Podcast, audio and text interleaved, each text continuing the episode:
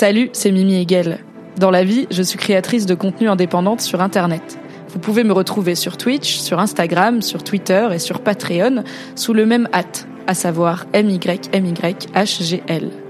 Vous allez écouter un débrief de série, d'abord diffusé en live Twitch. C'est pour ça que j'interagis avec le chat et que j'évoquerai parfois des éléments visuels que vous ne voyez pas. On a commencé avec House of the Dragon saison 1 en compagnie de Tequila Tex, mais il y a tellement de bonnes séries dans le monde que ce flux continue à vivre, avec toujours des invités de qualité. Bonne écoute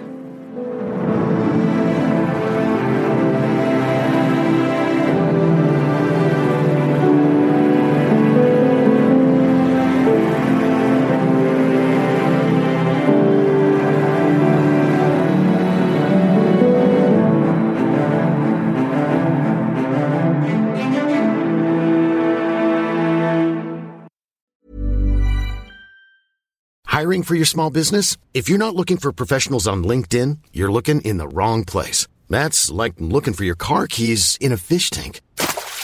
LinkedIn helps you hire professionals you can't find anywhere else, even those who aren't actively searching for a new job but might be open to the perfect role. In a given month, over 70% of LinkedIn users don't even visit other leading job sites. So start looking in the right place. With LinkedIn, you can hire professionals like a professional. Post your free job on linkedin.com slash people today.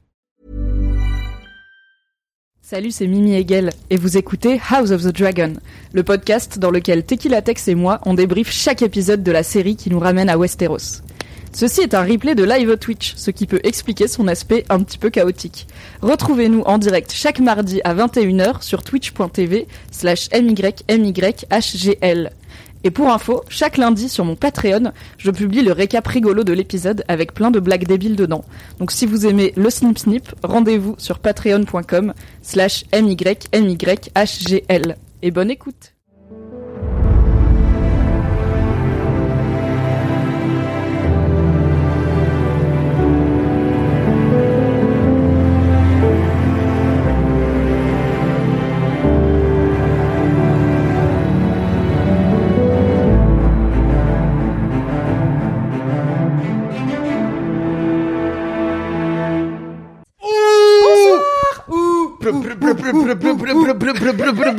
Quelle énergie Quelle énergie, Fabrice Florent Ah, alors qu'on a mangé beaucoup trop.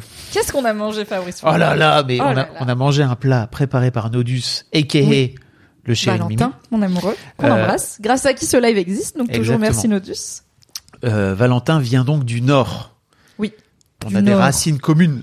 Oui. Et donc il a fait euh, un filet Il est là, mignon. dans le chat. Bonjour Au Nodus. Avec son propre emoji de lui en bob. Ah ouais. Ce qui est quand même un bonheur. N'hésitez pas à follow la chaîne de Nodus. En ce moment, il stream notamment du Sekiro, mais aussi du Foxhole, un jeu de guerre qui rend accro. Il est possible qu'il ait streamé 8 heures de Foxhole le samedi dernier. Un homme déterminé comme je les aime. Et merci beaucoup Rayad Queenie pour le sub. Je t'ai vu passer. Merci beaucoup. Bienvenue sur ma chaîne, bienvenue, je vois qu'il y a des nouveaux et des nouvelles. Welcome.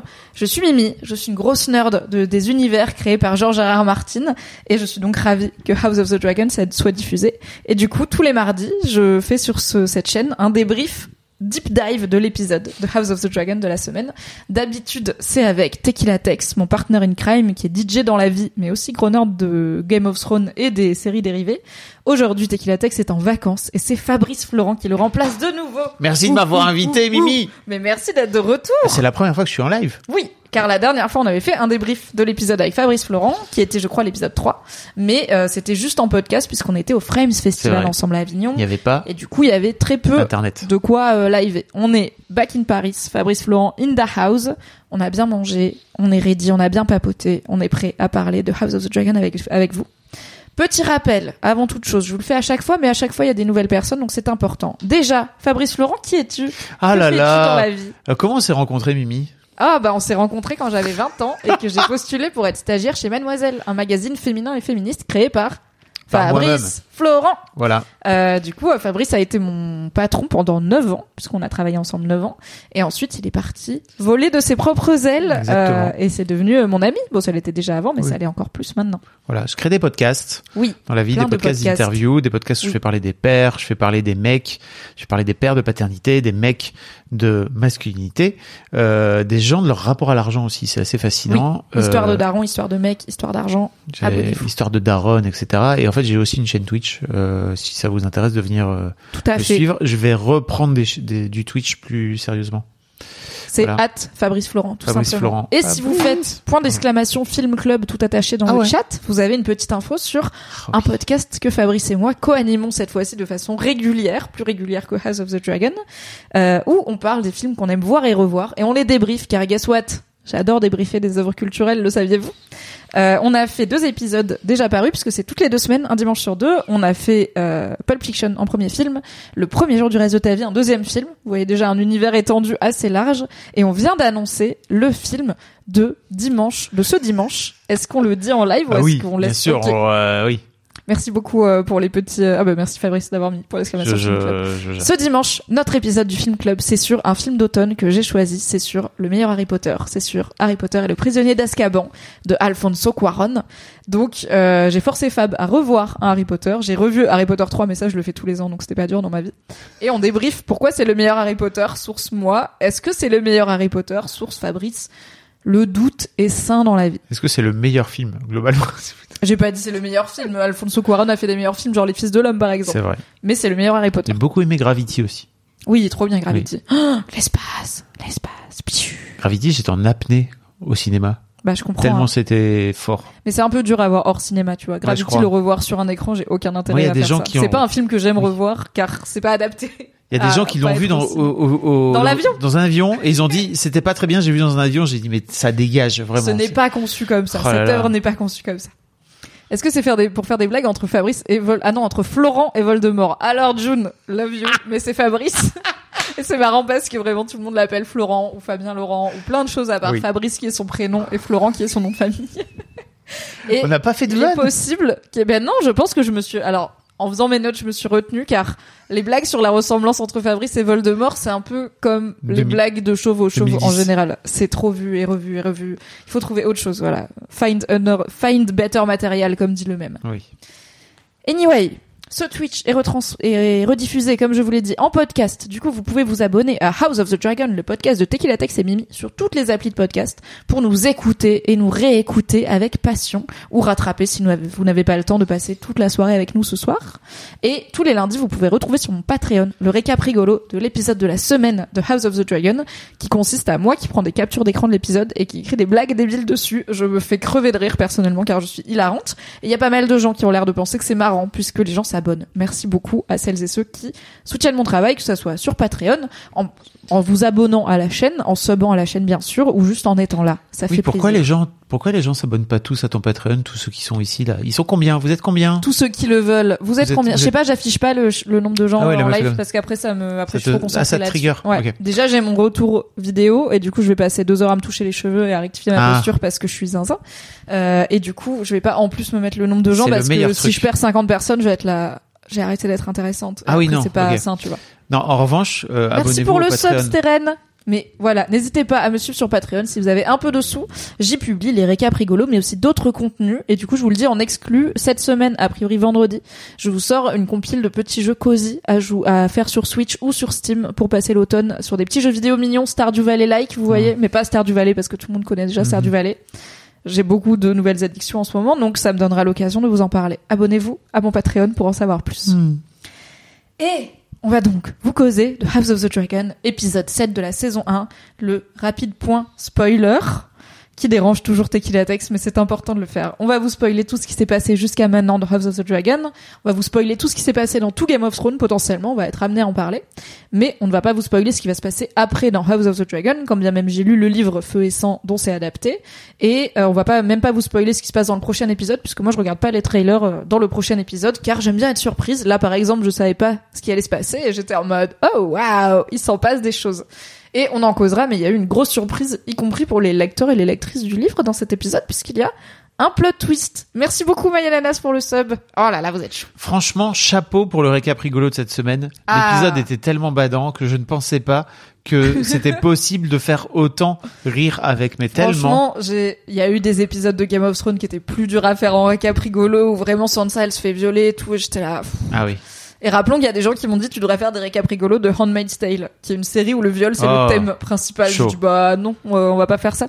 Mais merci beaucoup, euh, je me suis beaucoup amusée à le faire. euh, et mais ça n'empêche pas que l'épisode m'a plu puisque je, je me moque pas tant de l'épisode, je passe toujours un très bon moment devant cette série. Et merci Omelette Douce, c'est gentil. Hashtag nostalgie mademoiselle.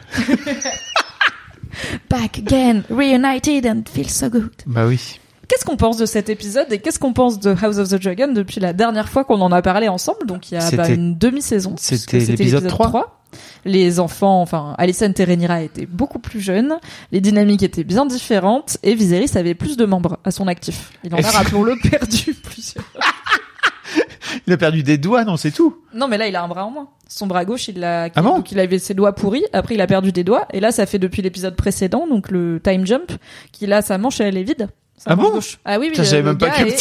Manchot. Bah, il est très couvert aussi, mais Oui. je pense qu'il est très couvert en bonne partie parce que si on le revoit à nu, on va être là, Euh c'est vraiment trois organes dans un imperméable, quoi. C'est Ah, compliqué, merde. la personne. ça- L'homme va mal. Écoutez.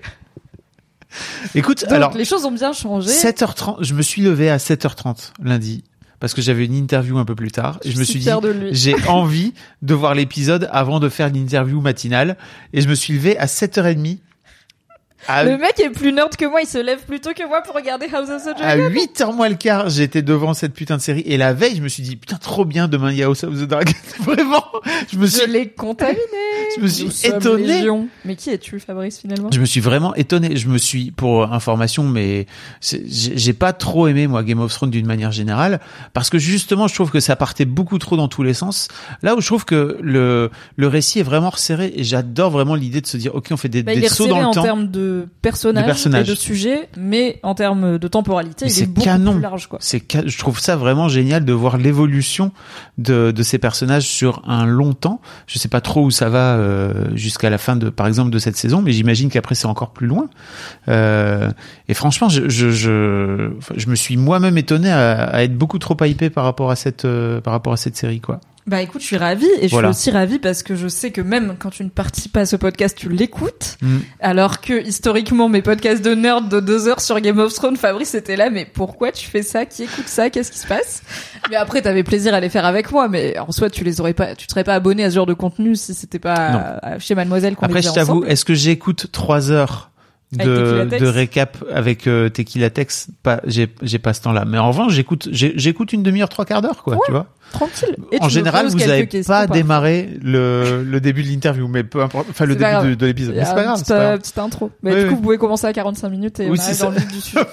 Alors, je profite d'un message du chat pour dire un truc que je devais dire. Je dois vous prévenir. Donc, il y a euh, mon Lootms qui dit contente de vous retrouver hello surtout que je viens de subir un spoil atroce via un extrait de Game of Thrones sur TikTok donc ça va me remonter le moral. Alors faites très attention. Il se trouve que je pensais que les gens le savaient parce que ça a été pas mal médiatisé mais c'est vrai que je vous l'ai jamais dit moi.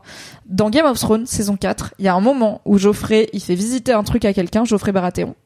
Et il lui dit ah là c'est l'endroit où Rhaenyra Targaryen blablabla et il dit la fin de Rhaenyra. C'est comme s'il disait ah, Ah. là c'est l'endroit où Ned Stark s'est fait couper la tête. C'est vraiment genre le pire spoiler. Et euh, c'est en random parce qu'en fait c'est l'histoire de Westeros. Donc Geoffrey il savait pas à ce moment-là euh, les gars de Game of Thrones qu'ils allaient faire House, euh, House of the Dragon.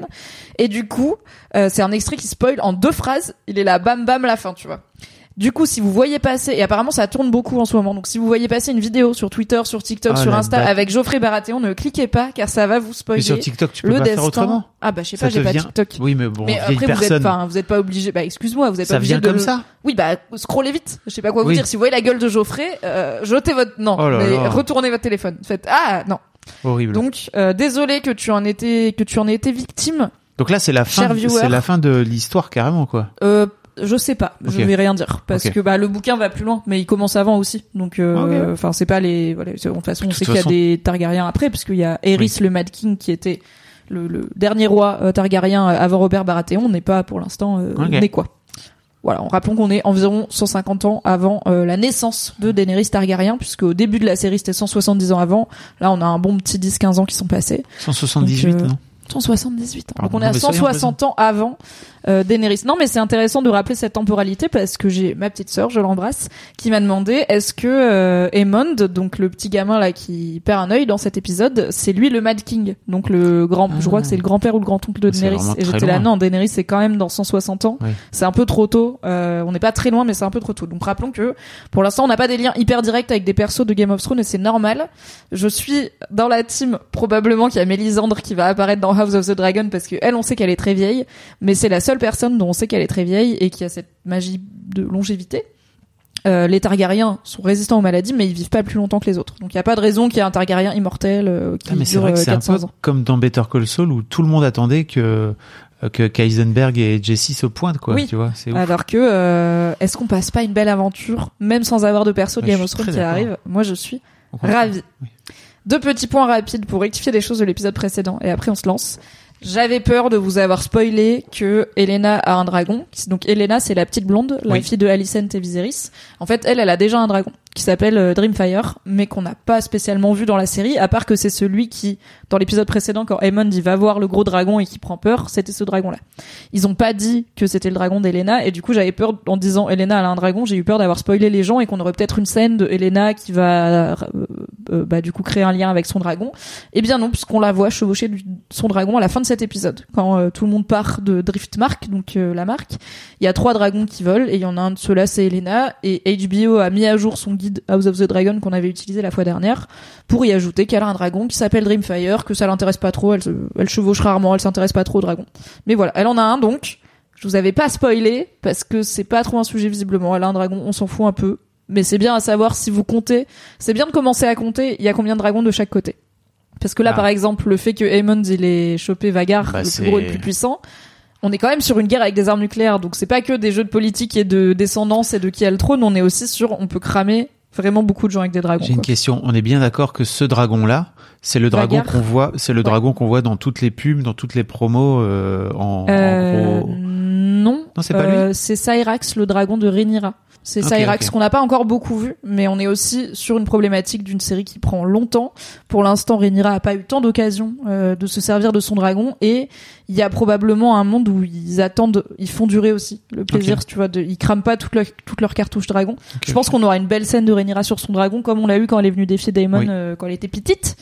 Euh, mais à voir. Mais c'est le dragon de Rhaenyra. Du coup, Vagar est beaucoup plus vieux. Il a l'air, euh, il est ridé un peu. Il a l'air un peu ronchon, mamie ronchon comme dragon. Je l'aime trop. Et il est énorme. Il est vraiment extrait. Je t'ai dit, c'est un kaiju. On dirait vraiment les bestioles bah, de Pacific Rim, quoi. En fait, je crois que c'est la première fois. Franchement, je me suis senti con parce que j'ai vu les bras du, j'ai vu les bras du dragon et je me suis dit, ah, ok, il a des bras et en fait, il vole, et il a des Quoi? Attends, quoi? Tu croyais qu'il, mais pour moi, il avait juste des ailes qui comme comme les oiseaux ah quoi oui, tu non, vois non, il a oui oui c'est oui, oui il a plutôt des bras avec il a des, bras ailes, avec des ailes. souris plutôt. Oui, c'est ça. Et je crois que c'est la première fois que je me dis OK, c'est donc un dragon, c'est Ah, il est stock. Voilà. En plus lui il, il, pousse à la salle quoi, c'est un dragon ça se voit. Euh, il bien est, stock bagarre.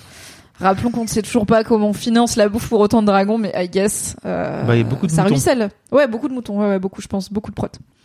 Deuxième petit détail, à l'épisode précédent, on se demandait c'est quoi le symbole de Larry Strong, cette petite euh, insecte qu'il a sur sa canne et sur euh, qui fait porter aux hommes dont il a coupé la langue là, qui le servent. Euh, J'ai dit que c'était une abeille, a priori c'est une luciole. Voilà, donc je ne sais pas pourquoi, ça c'est une invention du show.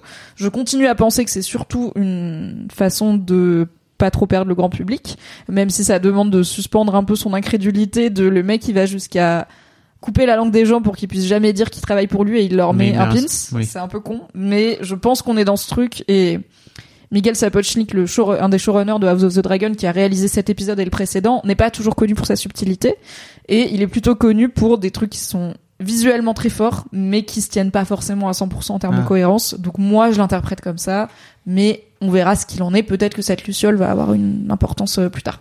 C'est une luciole ou un cafard? Une luciole. y a, en fait, oui, il y a un petit rond au bout euh, un peu plus jaune, mais euh, c'était pas hyper clair comme c'est assez stylisé. Nodus pose la vraie question comment est-ce que les dragons font caca? Où est-ce qu'ils font caca? Combien ils font caca? Écoutez, nous n'avons pas de réponse à ces questions. Encore une fois, nous en savons trop peu sur euh, la vie quotidienne avec les dragons, la dragonnerie au quotidien. Nous ne savons pas donc dans c'était dans Trial by Content, un de mes podcasts préférés sur euh, House of the Dragon. Ils font souvent des débats débiles euh, et du coup bah ça s'appelle Trial by Content en, en référence. Je suis en train de partir loin. Oh, euh, Trial. Euh, comment ça se dit? By champion quand Tyrion dans Game of Thrones il dit euh, le procès, ce sera un jugement par champion. Ah je choisis un champion et c'est les dieux euh, qui à mort, machin. Et du coup, ils font toujours des débats et ils font voter leur public. Et à l'épisode d'après, ils voient qui a gagné. Par exemple, qui est le plus gros fuckboy de House of the Dragon? Est-ce que c'est Kristen Cole? Est-ce que c'est Damon, etc. C'était un vrai sondage qu'ils ont fait. Il y a Joanna Robinson dedans, on l'adore. Et ils ont eu un très long débat de moins une demi-heure sur les caca des dragons. Où est-ce qu'ils font caca? Est-ce que parfois ils font caca en vol? Et du coup, bah, si t'es en dessous, c'est ciao. Est-ce que les drags, enfin, c'est des brouettes de, on ne sait pas. Est-ce que ça fait de l'engrais? Et du coup, ça auto-fertilise peut-être Westeros? Est-ce qu'ils brûlent leur caca moi, je crois qu'ils brûlent leur caca. Moi, j'aime bien l'hypothèse qu'ils brûlent leur caca parce qu'au moins, ça explique pourquoi il y en a pas partout. Oui. Parce que là, on a quand même beaucoup de dragons, notamment dans cet épisode. On va arriver à cet épisode. On va y arriver. Ok, c'est bon. Fin de l'intro. C'est le moment. Moins de trois quarts d'heure. Oui, bravo, bravo Fabrice, bravo à nous. C'est généralement. C'est grâce à moi. Un petit peu plus tight avec Fab qu'avec Tequila Text, je vous le dis. Euh, il y aura moins d'hommes poissons, moins, moins de sur des mystères de dagues noyées. J'ai pas toutes ces refs. Ça ne m'intéresse pas. Euh, moi, je regarde la série. Voilà, on est sur une personne moins nerd de l'univers, mais du coup, ça me donne aussi l'occasion de comprendre à quel point cette série est accessible pour les gens qui ne sont pas des gros nerds de cet univers. Un peu con. Et à quel point t'as entre guillemets, euh, tu as et vous avez besoin de contenu comme celui-ci. Pour en fait, si c'est pour enrichir la façon dont vous kiffez la série, je trouve ça cool. Si c'est pour comprendre la série, genre, en fait, elle se suffit pas elle-même, je trouve ça un peu bof. Donc, on va débriefer cet excellent épisode 7 de House of the Dragon, qui se passe donc assez immédiatement après le précédent. Je pense, on va dire une semaine ou deux, le temps d'organiser les funérailles et que tout le monde arrive. Euh, c'est les funérailles, malheureusement, de Lena Velaryon, euh, décédée euh, en couche par voie de Dracaris euh, ultime, ce qui était une mort plutôt badass pour une meuf plutôt badass. Et c'est l'occasion. Je voulais dire un truc avant de commencer, c'est que il y a un truc qui m'excite un peu dans cette série maintenant. L'inceste. C'est. Alors je sais je suis du Nord. Vous pouvez clipper ce moment, vous avez le droit. On n'est pas obligé de jouer sur tous les clichés. C'était pas un truc sur le Nord, c'était juste une bonne vanne parce que je suis désolée. La scène là, on va en parler, la scène Rhaenyra Daemon. Ça va partir. J'ai vraiment envoyé à Fab un truc genre sensual, incestuous, sex. J'étais j'étais here for vraiment extrêmement chaude. Euh, non, le truc, l'un des trucs qui, qui m'excite un peu au, au début, avant chaque épisode et au début de chaque épisode, c'est est-ce qu'il y a eu un saut dans le temps? Oui, j'aime bien ne pas savoir. Là, j'ai vu sur internet deux trois trucs et j'étais là. Hmm, je préfère pas savoir. Ouais, je suis très d'accord. Il y a vraiment un vrai truc de. Ok, est-ce qu'on a avancé d'une demi-heure ou alors est-ce qu'on a avancé de de trois ans quoi? On ne sait pas. Je trouve ça vraiment cool. Il y a Remember Sammy qui dit je trouve que ça marche mieux quand il y a qu'une semaine et pas dix ans entre chaque épisode. Je dois avouer. Moi, j'aime bien cette audace qu'ils ont eu avec des sauts temporels un petit peu euh, vénères, mais euh, à voir sur la durée comment ça va, à quel point ils vont devoir le tenir et est-ce qu'à un moment ça va, comme on s'est dit la fois dernière, ralentir ou pas. Et surtout, je sais pas à quel point c'est déroutant. Par exemple, j'en parlais avec Jérôme Niel, je voyais que Jérôme, euh, il était en train de... Quelle personne de talent. Voilà, qu'il était en train de, de, de, screener, enfin de mettre en story euh, le générique, et je lui disais qu'est-ce que t'en penses et tout. Il m'a dit, oh, putain, j'étais vraiment choqué quand ils ont fait le saut dans le temps, mais je crois que les gens qui juste suivent la série sans avoir écouté des truc de nerd. Ou même euh, lu un peu les médias avant, parce qu'en soi, ils l'ont pas caché, le saut dans le temps, ils l'ont même pas mal médiatisé parce que je pense qu'ils savaient le risque. Ah oui. Mais on peut pas compter sur 100% des gens le savent, quoi. Ça doit faire chelou, quoi. Tu vois. Il y a 10 épisodes dans cette saison. Euh, June, je vois que tu, tu demandes sur le chat. C'est 10 épisodes comme la plupart des séries HBO. Euh, Game of Thrones, c'était 10 épisodes aussi, avant que ça réduise sur la fin. Et rappelons que traditionnellement dans Game of Thrones, dans les premières saisons, c'était l'épisode 9 où il se passait une dingue majeure. C'est l'épisode 9 où Ned Stark est mort. C'est l'épisode 9 où euh, il y a eu le Red Wedding. Donc voilà. Après, ils ont basculé à l'épisode 8 comme ça en mode Crary, on le voit pas venir. Comme quand on dit à 3 je tape et on tape à 2, tu vois. Euh, mais du coup, euh, gardons les yeux ouverts pour l'épisode 9 où revient la réalisatrice du fameux épisode de la scène de sexe avec euh, Kristen Cole et de la scène de bordel avec Damon, qui est une très bonne réalisatrice, Claire Kilner. Je ah, tu sais déjà que l'épisode 9. Je l'ai entendu dans mes petits podcasts de nerd. Voilà. Du coup, ces funérailles, c'est d'abord l'occasion pour tous ces personnages de se retrouver après 10 ans, puisque le principe duquel on peut partir, c'est que Rhaenyra n'a pas vu Damon depuis 10 ans, euh, depuis qu'il en fait qui a eu son mariage euh, désastreux ah à Rhaenyra. En fait, lui, il s'est barré et il est allé faire, il est allé voyager avec Putain, déjà, euh, Là, je Lena mais oui. et euh, faire des enfants et aller à Pentos et tout ça. il est pas du tout resté à King's Landing, il a pas de place à la cour, il a pas de rôle à la cour, il en veut pas en plus. Donc euh, il est parti et à un moment dans l'épisode précédent, euh, Lena dit euh, on est des on est des voyageurs, on se pose pas. Quand le mec de Oui. Pentos leur propose de rester. Donc Rhaenyra et Damon ne se sont pas J'ai vus. la vanne sur le Airbnb, c'est pour ça je... Pardon, c'est dans le récap rigolo si vous l'avez pas. Abonnez-vous à mon Patreon. C'est vraiment très très drôle. Euh, Viserys n'a pas vu Damon depuis 10 ans et Ils ont tous les Damon One Piece. il y a des gens qui m'ont dit One Piece c'est pas fini. J'étais là c'est ça la vanne. voilà. Parce que j'ai fait une vanne sur ils ont eu le temps de lire tout One Putain, Piece. Et on peut pas lire tout One Piece parce que comme Game of Thrones, c'est pas fini. Je le sais, ok, je connais les mangas. Euh, that's a joke. Euh, du coup, euh, Viserys non plus n'a pas vu son frère a priori depuis 10 ans. Alors ils ont peut-être échangé un peu par lettre, hein, ils sont tenus au courant. Dans l'épisode précédent, Lena annonce à Daemon euh, que euh, Rhaenyra a eu un troisième enfant et il dit est-ce qu'il il a toujours une, Hmm. coïncidence, euh, une ressemblance très coïncidentale avec le chef de la garde du- de la ville? Donc il, Il a connaît les potins aussi. Et euh, c'est la première fois pour tous ces personnages euh, qui sont concentrés dans un aussi petit espace où ces bails, comme tu dis, vont être le sujet principal de l'épisode, cette question de la bâtardise qu'on nous fait macérer depuis l'épisode précédent. Donc il y a eu seulement qu'un épisode en vrai pour comprendre que c'est ça qui se passe, c'est un enjeu, il y a trois gamins, ils sont pas du bon daron, et c'est très grave, et apparemment leur couleur de cheveux suffit à tout le monde, et aussi le fait que Lénore euh, n'est pas hétérosexuelle.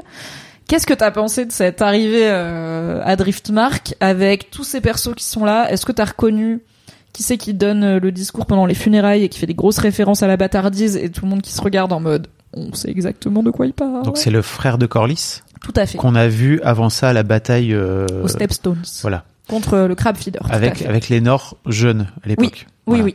Et euh, Damon qui avait décidé de rien dire du tout, de casser la gueule d'un gars Voilà. et d'aller couper le crab Parce feeder qu'après en tout, deux. Pourquoi pas la masculinité toxique hein Ah bah c'est le c'est le sous-thème de cette série, le feu, le sang, les bâtards, l'inceste et la masculinité toxique, les daddy issues, les, les parents issues, hein, vraiment. euh, on va parler des darons dans cet épisode, mais ça en tient une sacrée couche. Putain.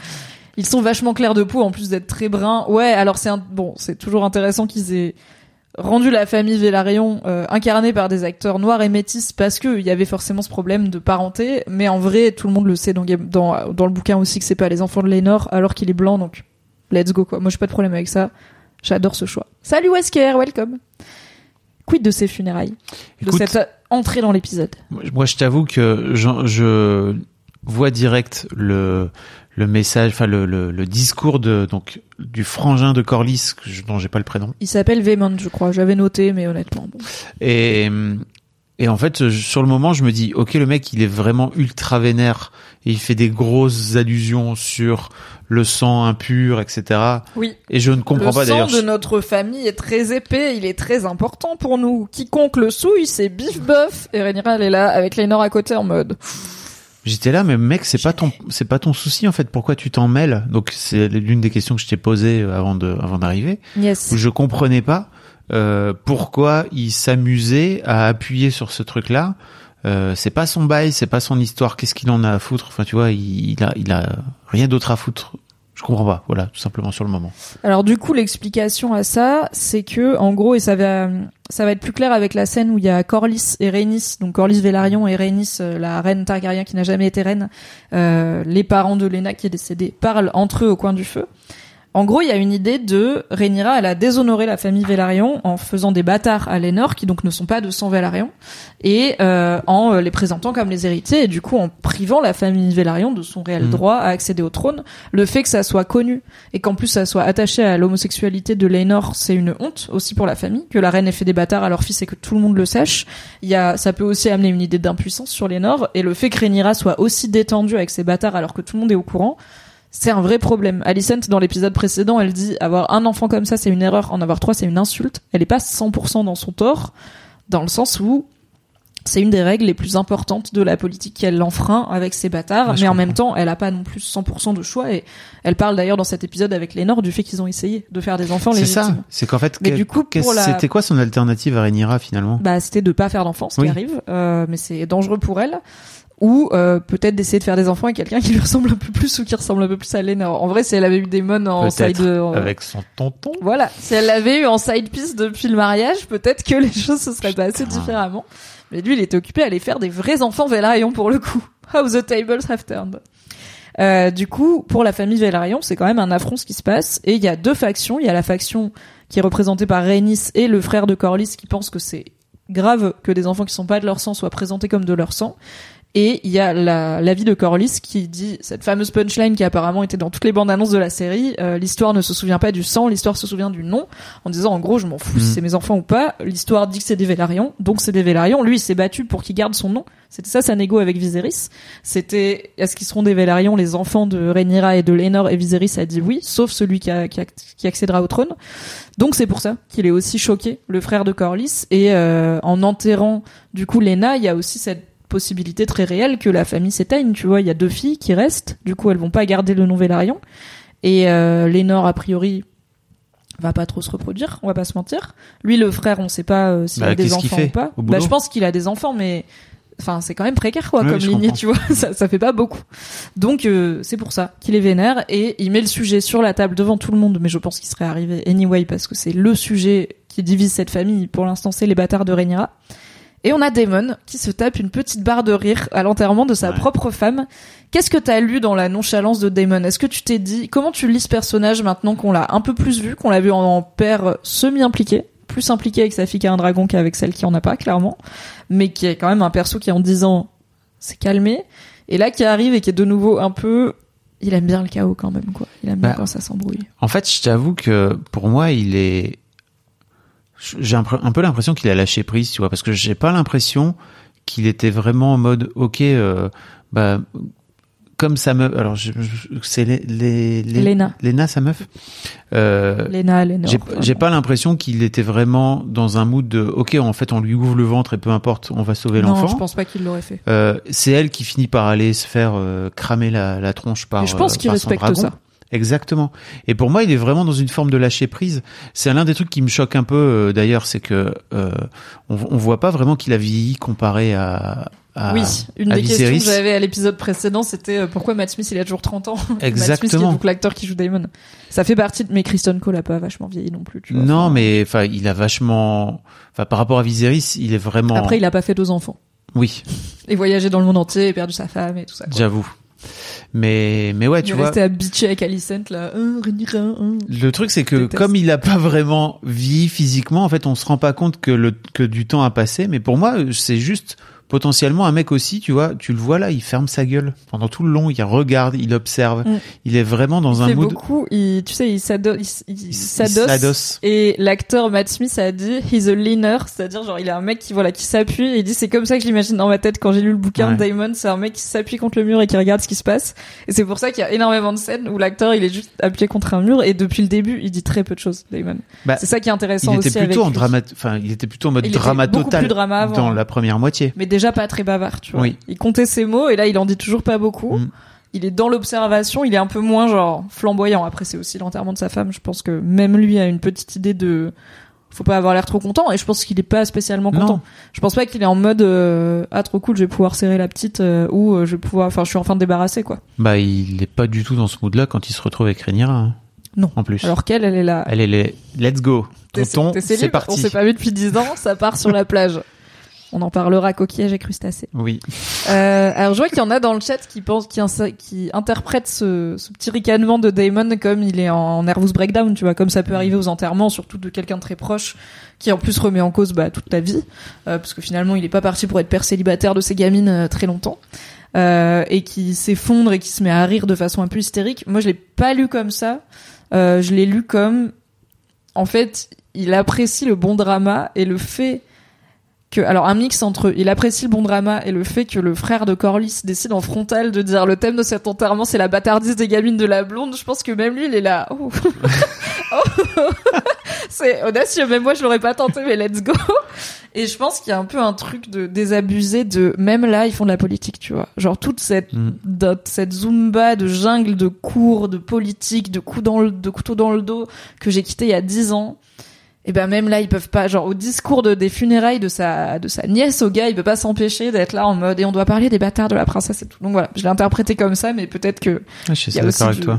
de l'épuisement nerveux là dedans quoi Il est, il est un peu, ouais, euh, comme dit, euh, je suis désolé, Guépard. euh, guépard solide Damon, il est parti loin de King's Landing car il a blessé son frère avec ses agissements, mais il a tout perdu avec la mort de Lena, alors il est conscient qu'il sera jamais heureux sans décevoir son frère.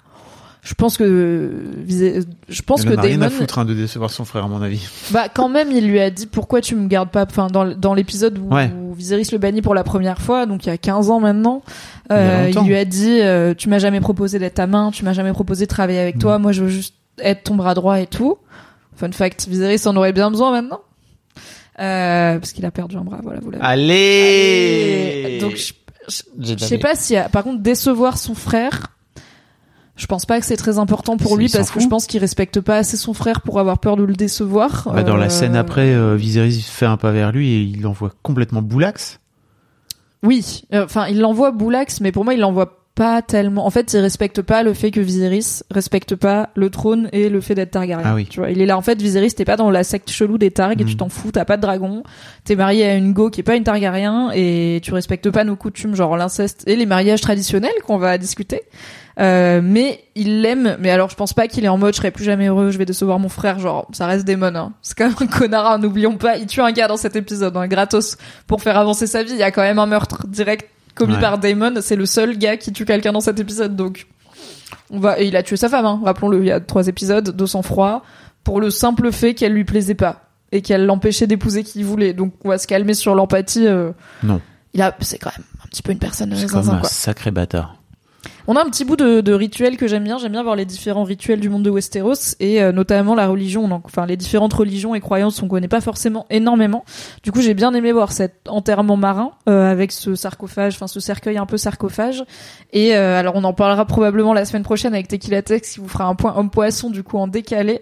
Mais euh, l'officiant, euh, les les les sachants auront remarqué que le frère de Corlys qui officie l'enterrement mentionne le Merling King. Euh, il dit que la mère est le deme- la demeure du Merling King.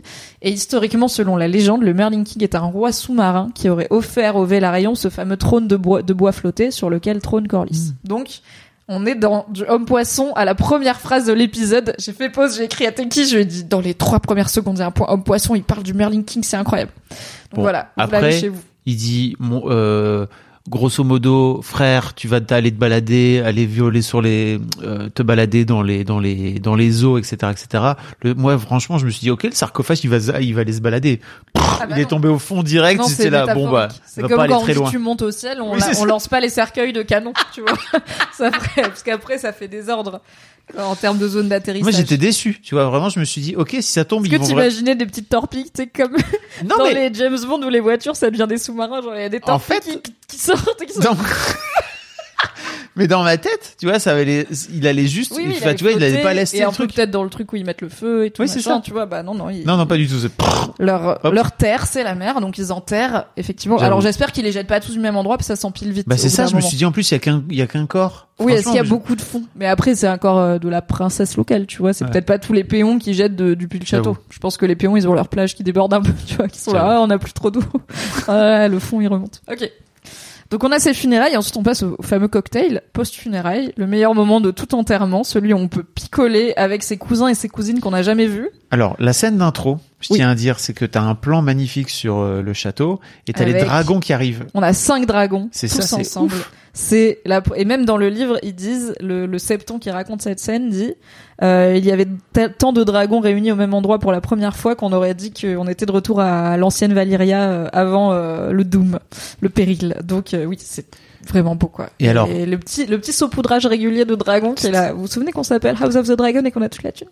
Chefs, tu sais à quoi ça m'a fait penser? Ça m'a évoqué tout de suite un épisode de Succession où en fait, t'aurais toutes les familles qui arrivent. succession à faire. Oui, il y aurait toutes les familles qui arrivent avec leurs hélicos respectifs, tu vois. Vraiment, je me suis dit waouh parce que pour moi, cet épisode, c'est franchement le meilleur épisode de Succession qui ait jamais eu dans Succession. Oui. C'est vraiment complètement dingue. À partir du moment où tout le monde arrive en hélico, c'est sympa quoi. Voilà. Bonsoir, souvenir de Maël. Bonsoir. Pour rappel, c'est à souvenir de Maël qu'on quoi qu'on do- qu'on doit cet incroyable DA de ma chaîne. Twitch et les petites émotes, dont ma préférée la girole bien sûr.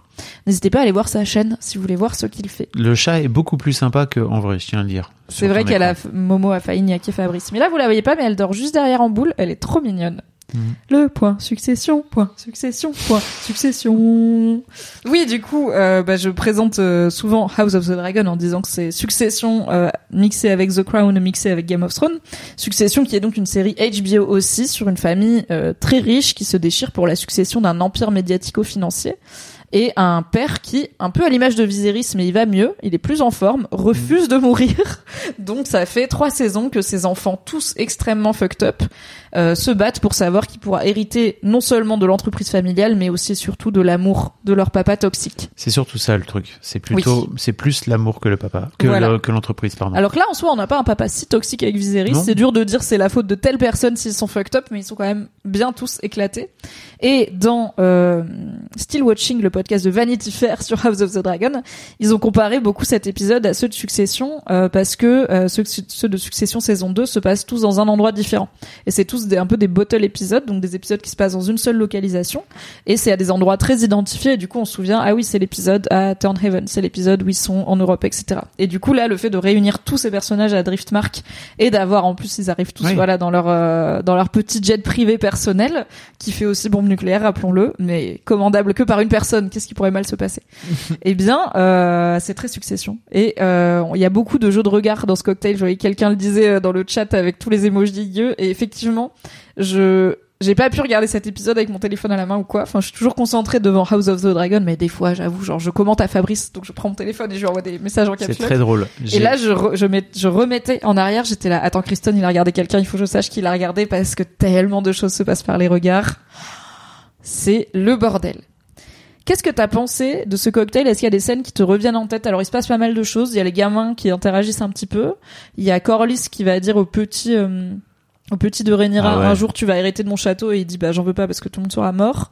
Il y a euh, Rhaenys qui vient empêcher le grand Rhaenyra de parler euh, aux petites filles de Lena. Il y a Aegon et Aemond qui boit des shots sur shots. Alors il y a Aegon qui boit shot sur shot et qui parle avec Aemond du fait qu'il a pas envie d'épouser sa sœur. Guess what? It's happening now.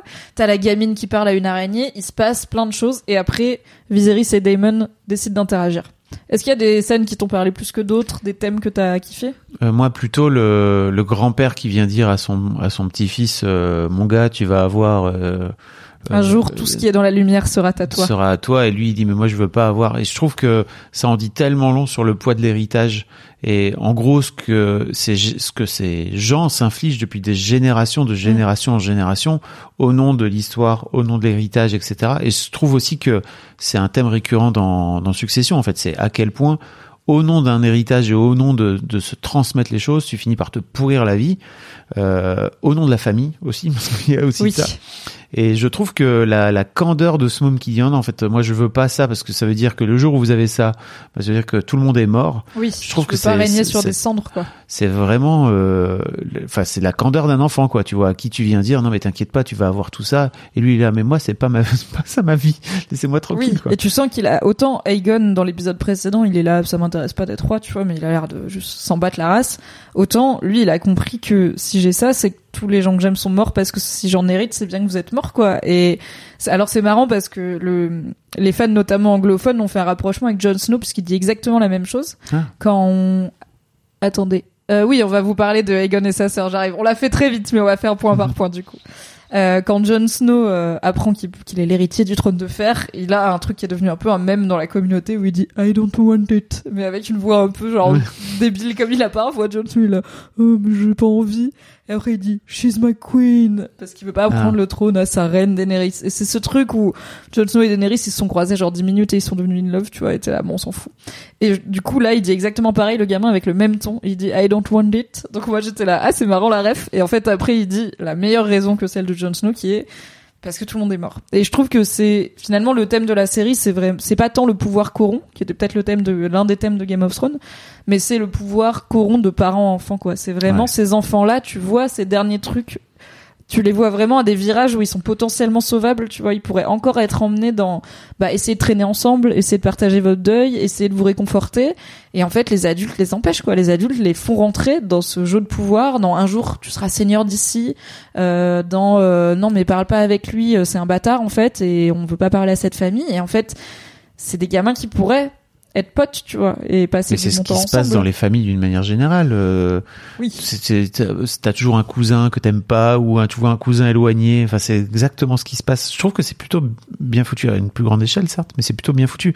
Et puis pareil, euh, Egon, euh, à qui euh, le grand, enfin le grand-père, il dit à sa daronne, il faut que tu le prépares pour qu'il devienne roi. Lui, il est là. Oui, bah Moi, Otto juste envie de me branler, laissez-moi Otto tranquille. Hightower, vraiment. Ah oui, non, Viserys, tu veux dire. Euh, non, c'est non, c'est Otto qui dit. euh, Oui, c'est Otto qui dit à sa mère, enfin qui dit à sa fille. à Alicent. Ouais, Alicent, euh, il va falloir que tu te prépares à devenir Oui. à devenir roi et l'autre il en a strictement rien à foutre. Non, il a 14 ans, il veut vraiment soulever des servantes et boire des shots. Ce qu'il fait, au moins boire des shots dans cet épisode. Soulever des servantes, a priori non, et il se fait plutôt bolos par papy en plus qu'il retrouve Reb. Et effectivement, moi j'étais vraiment scotché de voir que Otto revenu. Oui. Otto Hightower, je dis mais vraiment Viserys? Oui, alors on va en parler parce que c'est une des questions que j'ai le plus reçues, euh, je pense, pour cet épisode. C'est d'où Otto est de retour, il y a personne d'autre, euh, qu'est-ce qui se passe? Alors, guess what? Viserys n'a pas de colonne vertébrale, on le sait quand même, ça fait cet épisode. Dans le bouquin, on sait pas beaucoup plus pourquoi Otto revient, mais effectivement, une fois que Lionel Strong est tragiquement décédé dans un accident euh, dont on ne connaît pas la cause, euh, il, il refait venir Otto Hightower. Alors ça s'explique en partie par le fait que être main du roi, c'est un honneur quand même insigne. Viserys, donc il faut que ce soit une maison euh, noble que tu veux vraiment féliciter, donc tu prends pas n'importe qui parce que ça peut faire des problèmes diplomatiques. De, si tu prends une famille un peu random, les autres vont dire pourquoi pas nous et euh, voilà, c'est compliqué. Donc autant prendre une famille qui a déjà fait ses preuves, qui est déjà noble. Au moins personne va questionner la légitimité de Otto à ce job-là. En soi, il a pas viré Otto parce qu'il a fait du mauvais boulot. Il a viré Otto parce que dans le, dans le livre, c'est parce qu'il a insisté trop pour qu'il passe euh, l'héritage à Aegon et pas à Rhaenyra. Dans la série, c'est parce qu'il a insinué que les enfants de Rhaenyra étaient des bâtards, mais bon, euh, guess what, maintenant tout le monde le fait, donc euh, on va peut-être pas euh, le virer C'est pour ça. aussi parce qu'il poussait, euh, tu vois, à un moment donné, il a poussé aussi énormément, tu sais, notamment dans le, la, le fameux épisode sur la chasse, où il vient... Oui, il pousse pour que ce soit Aegon l'héritier. Voilà. Oui, oui, c'est ça. Il pousse pour que l'héritage passe à Aegon, mais ça veut pas dire que c'est un mauvais chef du royaume, tu vois. Enfin, il a pas donné les Mm. pires conseils à Viserys en termes de main du roi. Et Viserys n'a aucune forme de courage politique d'aucune sorte, donc je pense que est-ce que si sa femme, qu'on a vu être odieuse avec lui à l'épisode précédent, euh, le tient par les couilles pendant une semaine et délicatement ou moins délicatement le fait amener à refait venir mon daron, je pense qu'il le fait en fait, c'est Viserys. Et aussi, il est en fin de vie, il est en fin de règne, et du coup peut-être qu'il se dit, on va prendre quelqu'un qui euh, a déjà fait ses preuves et avec qui j'ai déjà bossé, car comme on va le voir dans cet épisode, il perd un peu la boule papier aussi. Donc c'est peut-être pas la pire, enfin c'est pas complètement inimaginable. J'ai vu que ça a surpris beaucoup de gens, mais alors déjà il y a pas 1000 candidats possibles pour le poste de main du roi, c'est comme premier ministre quoi. Il y a pas 12 000 personnes qui sont premier ministrables, et encore on est dans un univers beaucoup plus petit que la France de 2022. Et euh, bah, Viserys euh, n'étant pas une personne d'un grand courage politique, oui, il est revenu sur le plan A, en fait, parce que le plan B est mort. C'est pas hyper surprenant. Alors je dis qu'il perd la boule, Camille, parce que dans cet épisode, Viserys appelle Alicent du nom de sa première femme, Emma, qui est morte en couche dans l'épisode 1. Je t'avoue, j'avais pas capté. Il me l'a sorti, j'ai fait, ah, putain, j'avais Ouais, c'est rapide, mais au moment où il quitte justement ce cocktail, juste après que le soleil soit passé derrière le château dans une nuit hollywoodienne et un filtre bleu Horrible. extrêmement moche. Miguel Sapochnik et la lumière, euh, on pourrait en faire un mémoire entier. C'est aussi lui qui avait euh, réalisé parmi les épisodes les plus sombres de Game of Thrones en termes purement d'image. Je ne sais pas pourquoi, je ne sais pas s'ils ont des télé mieux réglés que nous chez HBO, mais clairement c'est illisible. Bref. Viserys, en partant du cocktail, quand il est fatigué, après avoir parlé à Daemon, il dit euh, I'm going to bed Emma à Alicent devant tout le monde. Et euh, le chef des gardes, donc le chauve euh, barbu là qui a une bonne dégaine d'écossais, lui dit Est-ce que vous voulez que j'envoie Queen Alicent s'occuper de vous? Et là il fait genre ah merde. Et Alicent l'a vu, Kristen Cole l'a vu, tout le monde l'a vu. Donc alors est-ce que c'est un moment d'émotion parce qu'il y a plein d'émotions qui se passent, il revoit des gens qu'il a pas vus depuis longtemps, il enterre une meuf qui est morte en couche quasiment de la même façon que sa, première femme, ou est-ce que c'est un peu le dommage physique peut devenir neurologique à son âge? On ne sait pas, on verra. Mais c'est pour ça que je fais des vannes sur euh, Papy il perd un peu la boule. Euh, c'est oui, c'est un peu compliqué quoi. Les petits vieux qui perdent la boule, c'est ma famille émotion. Oh non, sorry. Effectivement, je vois qu'il y en a qui suivent. Adel Waddle rappelle que c'est un excellent clin d'œil à Robert Baratheon qui a appelé Cersei euh, Lyanna, qui était le nom de sa de la sœur de Ned Stark qu'il devait épouser. Ça n'a pas amélioré ses relations avec euh, Lyanna Stark. Ok, on a les gamins Targaryens à ce cocktail et on a effectivement Aegon est promis à sa sœur euh, Elena. Donc Elena, rappelez-vous, dans l'épisode précédent, je vous avais dit, c'est marrant de faire attention à ce qu'elle dit.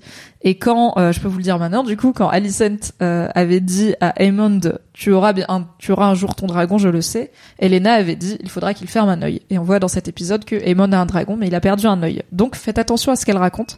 Dans cet épisode, elle parle en jouant avec son araignée de euh, de tis de personnes, de dragons qui tissent des fils de vert et de noir, et de dragons de, de chair qui tissent des dragons de, de fils. Et du coup, elle fait référence, donc les verts et les noirs, c'est les deux factions ennemies. Les verts, c'est la faction Alicent, comme on l'a appris, la flamme verte de Hightower, qui veut dire qu'ils partent en guerre, sa robe verte au mariage, tout ça. Les blacks, c'est la couleur des Targaryens, donc c'est la faction qui est Team. Et du coup, c'est une référence à des, des dragons, des humains qui tissent le destin de deux factions ennemies. Mais voilà, faites attention à ce qu'elle raconte. C'est probablement une dreamer. On en reparlera euh, dans les questions. Mais donc c'est cette gamine-là qui, euh, Aegon est en train de discuter avec Aemon en disant en gros ça me fait chier de devoir l'épouser, elle est bizarre avec ses insectes et tout. Et ça fait depuis l'épisode précédent que Aegon il jette des petits regards à toute femelle qui passe en âge d'être soulevable environ parce que les hormones, il a 14 ans et c'est un fils, c'est littéralement le fils du roi donc je pense qu'il peut soulever un peu qui il veut. Est-ce que ça, est-ce que t'as pigé déjà qu'on était sur un bail de ils sont euh, promis Pas du l'un à tout. l'autre J'avais Ok. pas capté. Ok, t'as pas. Ok. Parce tu- que pour moi, c'est ce que- une, une- un truc hypothétique. Mais c'est ce que Otto propose à, c'est ce que Otto propose à Viserys à Oui. l'époque. Euh, C'est-à-dire, t'as qu'à marier Aegon avec sa sœur, et Oui. sa sœur, elle est littéralement, bah, c'est encore un bébé. Et tu sais, t'as à ce ce moment-là, Egon a deux ans, ouais. Ouais, c'est ça. Viserys, c'est là, oula. Et aussi, ce qui a surpris les gens, c'est que Alicent avait l'air très choquée de l'inceste entre Ah non, il, Rhaenyra et. ah non, il propose de. Non, c'est Otto qui propose de de marier Rhaenyra Rhaenyra et, et Aegon. Donc ils sont demi-frères et sœurs. Ouais. Mais surtout Aegon a deux ans à ce moment-là. C'est plus Oui. la différence d'âge qui. Encore une fois, l'inceste c'est pas hyper choquant pour les Targaryens. Euh, donc c'est plus la différence d'âge et le fait que bah du coup ça stabilise pas le royaume avant Mm. très longtemps qui et le fait que Viserys il avait pas trop envie de forcer Rhaenyra à choisir un époux encore moins un bébé euh, donc les Targaryens sont toujours dans l'inceste vie plus ou moins euh, avec dérogation on Quelqu'un qui dit que. Viserys est plutôt contre, et également, euh, et également, euh, Alicent. Alors, Pourquoi ils ont Alicent, changé d'avis En vrai, elle est pas tant contre l'inceste en soi. euh, elle l'est probablement de par ses convictions religieuses. Mais ce qui l'a gêné dans le bail Daemon euh, Rhaenyra, c'était que Rhaenyra devait être vierge et rester vierge. C'était qu'elle outrepassait, euh, la... enfin, c'était plutôt qu'elle perdait sa, vierge- sa virginité qui était important. Surtout en tant que future reine du royaume. Et on voit bien qu'effectivement faire des bâtards et prendre des risques quand on est reine ou future reine, ça fout la merde très vite. Euh, L'inceste l'a gênée, mais pas tant que la fornication. On va dire plus le risque qu'elle prenait, plus une potentielle jalousie. Euh, car rappelons que la seule vie sexuelle que Alicent connaisse, c'est avec Viserys, et que ça a jamais eu l'air d'être dingo, et qu'à mon avis, c'est pas mieux. Maintenant, ça va améliorer avec la détérioration physique de l'homme. Euh, je pense que ce choix d'accepter cette union, c'est renforcer leur emprise sur le trône. Si respectent les coutumes des Targaryens, s'ils marient euh, ces deux qui ont un dragon chacun déjà, du coup euh, ça renforce le, la claim de Alicent et de ses descendants sur le trône de fer dans la tradition Targaryen comme Viserys, etc. Et ça empêche qu'il soit marié à d'autres gens aussi, ce qui pourrait affaiblir euh, son claim. Si par exemple, bah, comme euh, comme Rhaenyra le proposait à l'épisode précédent, euh, sa fille se retrouvait mariée à un des enfants de Rhaenyra, ce qu'elle refuse, car déjà elle a aucune envie de rentrer dans la team Rhaenyra et de faire la paix. Euh, mais aussi parce que c'est des bâtards en fait les enfants de Rhaenyra et que du coup c'est assez insultant de proposer de marier sa fille ultra noble euh, qui est une Targaryen euh, 50% pur jus à un bâtard qui est lui aussi 50% Targaryen parce que sa mère c'est Rhaenyra mais qui n'est pas légitime et c'est très grave de pas être légitime quand t'es euh, Alicent. Mais du coup pour l'instant le bail c'est que Aegon est censé à terme se marier avec sa sœur Helena que c'est Alicent qui est ok avec ça et que lui ça le saoule et que Aemond on le voit est déjà dans une forme de traditionnalisme Targaryen plutôt un petit enfant de droite, on peut le dire. Un peu ces petits enfants passionnés de Napoléon, où t'es là. Est-ce un intérêt historique ou le fait que tu es déjà un enfant de droite? Les enfants sont de droite, hein. C'est vrai que les enfants Disons-le sont d'une manière générale, droite. les enfants sont très de droite. attachés à une forme de propriété privée. Voilà. Non, pour moi, les enfants sont de droite. Enfin, c'est les plus, c'est les, les êtres les plus conservateurs qui existent. Hein. Tout à Ils fait. détestent le changement. Donc voilà pour le point euh, les blondinés, on les reverra assez vite, euh, Ouais. bien sûr, puisqu'ils vont être très très là, surtout Aemond que j'adore, je suis trop content de le voir. On a un petit moment Larry Strong qui regarde intensément Alicent et Kristen Cole, il est chelou hein. Et Kristen Cole qui regarde intensément Laris, qui regarde intensément Alicent, qui est toujours en mode euh, pitbull euh, chien de garde. Euh, j'ai juste pour noter, j'ai trouvé ça cool qui justifie la présence de Laris parce que finalement sinon il a un peu rien à faire là, en rappelant que comme son frère et son père sont morts, c'est dommage, il est maintenant lord de Harrenhal, ce qui est quand même un château euh, majeur dans cet univers-là, une seigneurie majeure. Donc en fait, il a rappelons-le, même si c'était pas forcément. Alors dans l'épisode précédent, on se disait que c'est pas le pouvoir son but principal, le pouvoir traditionnel. Il a pas fait ça pour devenir lord de Harrenhal, je pense. Il l'a fait parce qu'il est zinzin et qu'il aime le chaos et que ça lui donne du pouvoir, mais plutôt à la cour. Mais euh, ça justifie sa présence là. C'est maintenant, en plus de tout ça, c'est un bonus non négligeable. C'est un lord euh, très important en fait dans ce monde-là. Pour moi, c'était plutôt pour euh, se foutre Alicent dans la poche, mais oui, voilà. C'était pas son attrait premier. C'était pas je vais éliminer les gens qui me séparent d'être lord de ma famille. Ça, je pense qu'il s'en fout un peu. Il est clairement en train de créer sa propre légende. Il a son propre emblème. Il a sa propre équipe et tout. Donc, on va avoir. Moi, je sais après, des fois, on croit savoir des choses et House of the ah bah Dragon dit non, on va faire autre chose. Mais normalement, je sais des choses sur Larry Strong, ça va être intéressant. Moi, quand Mimi m'envoie sur Messenger, mais moi, je savais pas ça, j'étais là, ah ouais, donc vraiment, t'es encore capable de d'être étonné par le show, quoi. Et ça, c'est beau, vous savez, on peut être surpris et faire des 180 émotionnels en deux minutes en mode je les déteste, ah non, comme vous l'avez probablement tous et toutes fait à la fin de cet épisode. This Mother's Day, celebrate the extraordinary women in your life with a heartfelt gift from Blue Nile. Whether it's for your mom, a mother figure, or yourself as a mom, find that perfect piece to express your love and appreciation. Explore Blue Nile's exquisite pearls and mesmerizing gemstones that she's sure to love. Enjoy fast shipping options like guaranteed free shipping and returns. Make this Mother's Day unforgettable with a piece from Blue Nile. Right now, get up to 50% off at BlueNile.com. That's Bluenile.com. Hey, I'm Ryan Reynolds. Recently, I asked Mint Mobile's legal team if big wireless companies are allowed to raise prices due to inflation. They said yes. And then when I asked if raising prices technically violates those onerous two year contracts, they said, What the f are you talking about, you insane Hollywood ass? So to recap, we're cutting the price of Mint Unlimited from $30 a month to just $15 a month. Give it a try at mintmobile.com slash switch. $45 up front for three months plus taxes and fees. Promo for new customers for limited time. Unlimited more than 40 gigabytes per month. Slows. Full terms at mintmobile.com. Ah, j'étais tellement contente de revoir euh, Rhaenys euh, Targaryen. Je l'adore, elle m'avait manqué, la femme de Corlys. Oui. Là. Ça fait un moment qu'on l'avait pas vue et j'ai été émue par son deuil et sa peine deux fois dans cet épisode quand même. Les ah parents bah Vélarion, ils ont pris ultra cher là, même si ben il y en a un c'est pas vrai, mais on verra s'ils finissent par avoir l'info ou pas. Euh, et euh, je trouve c'est touchant son interaction avec ses petites filles mm. et en même temps elle a ce côté je veux pas que vous traîniez avec les bâtards puisque bah comme on en a parlé elle elle est dans la team en fait le sens c'est important et le fait que Driftmark donc ce château où ils sont le siège de la famille Vélarion revienne aux bâtards de Rhaenyra et pas à ses petites filles à elle ça lui pose un problème Ouais, putain, mais en fait, c'est. Mais en fait, les gamins, ils s'en foutent. Ouais, c'est ça, c'est en fait, foutez-leur la paix, quoi, tu vois. Ils, eux, ils sont juste là, ils viennent de perdre leur, euh, ils viennent de perdre leur mère, et toi, t'es là, il va pas parler avec les petits brins, là. Enfin, franchement, c'est tellement fucked up. Ouais, c'est Mais bon, c'est aussi pour ça, j'imagine qu'à la fin, ils finissent par tous s'entretuer. Ah bah, écoutez, ça s'appelle pas la danse des dragons parce qu'ils font le Mambo Number 5. Hein. Ça va être rigolo. Ok, on arrive à la scène de la plage, c'est l'amour ah. à la plage. Ah où Cha cha cha. Alors on a la scène euh, Corlys et Rhaenys qui parlent, mais du coup on en a causé. Ils parlent au coin du feu, ils sont pas d'accord sur euh, le sang ou le nom. Euh, voilà, on l'a. L'amour à la plage. Ah où Cha cha cha. Daemon et Rhaenyra se retrouvent sur le sable battu par les flots oh. de Driftmark. J'ai un début de vanne sur la chatte de Rhaenyra qui est battue par les flots, mais je vais vous l'épargner oh. parce qu'on se respecte quand même. Okay. Qu'est-ce qu'on a pensé de voir ces deux personnages enfin réunis? Est-ce que tu t'es dit oh ils vont ken? Est-ce que tu t'es dit oh ils vont se taper? Est-ce que tu t'es ah, dit oh ils vont s'embrouiller? Qu'est-ce que tu t'es dit tu vois? Est-ce que déjà maintenant que Damon il est célib, tu t'es dit ah maybe euh, il va redraguer Rhaenyra ou comme elle est mariée t'as fait bah non. En fait pour moi, enfin je crois que la dynamique qu'ils ont depuis le départ c'est euh, en gros que c'est Rhaenyra qui lui court un peu après qui le fantasme depuis des plombes en fait, depuis qu'elle est gamine. Ah bah comme il lui dit, euh, elle était vraiment gamine, oui. Et et en fait, euh, je crois pas que, enfin en tout cas moi j'ai pas lu le truc comme Damon est ultra chaud pour euh, ressauter sur sa, donc c'est attends c'est quoi, c'est sa nièce. Genre jour jour 2 après la après la mort de sa femme.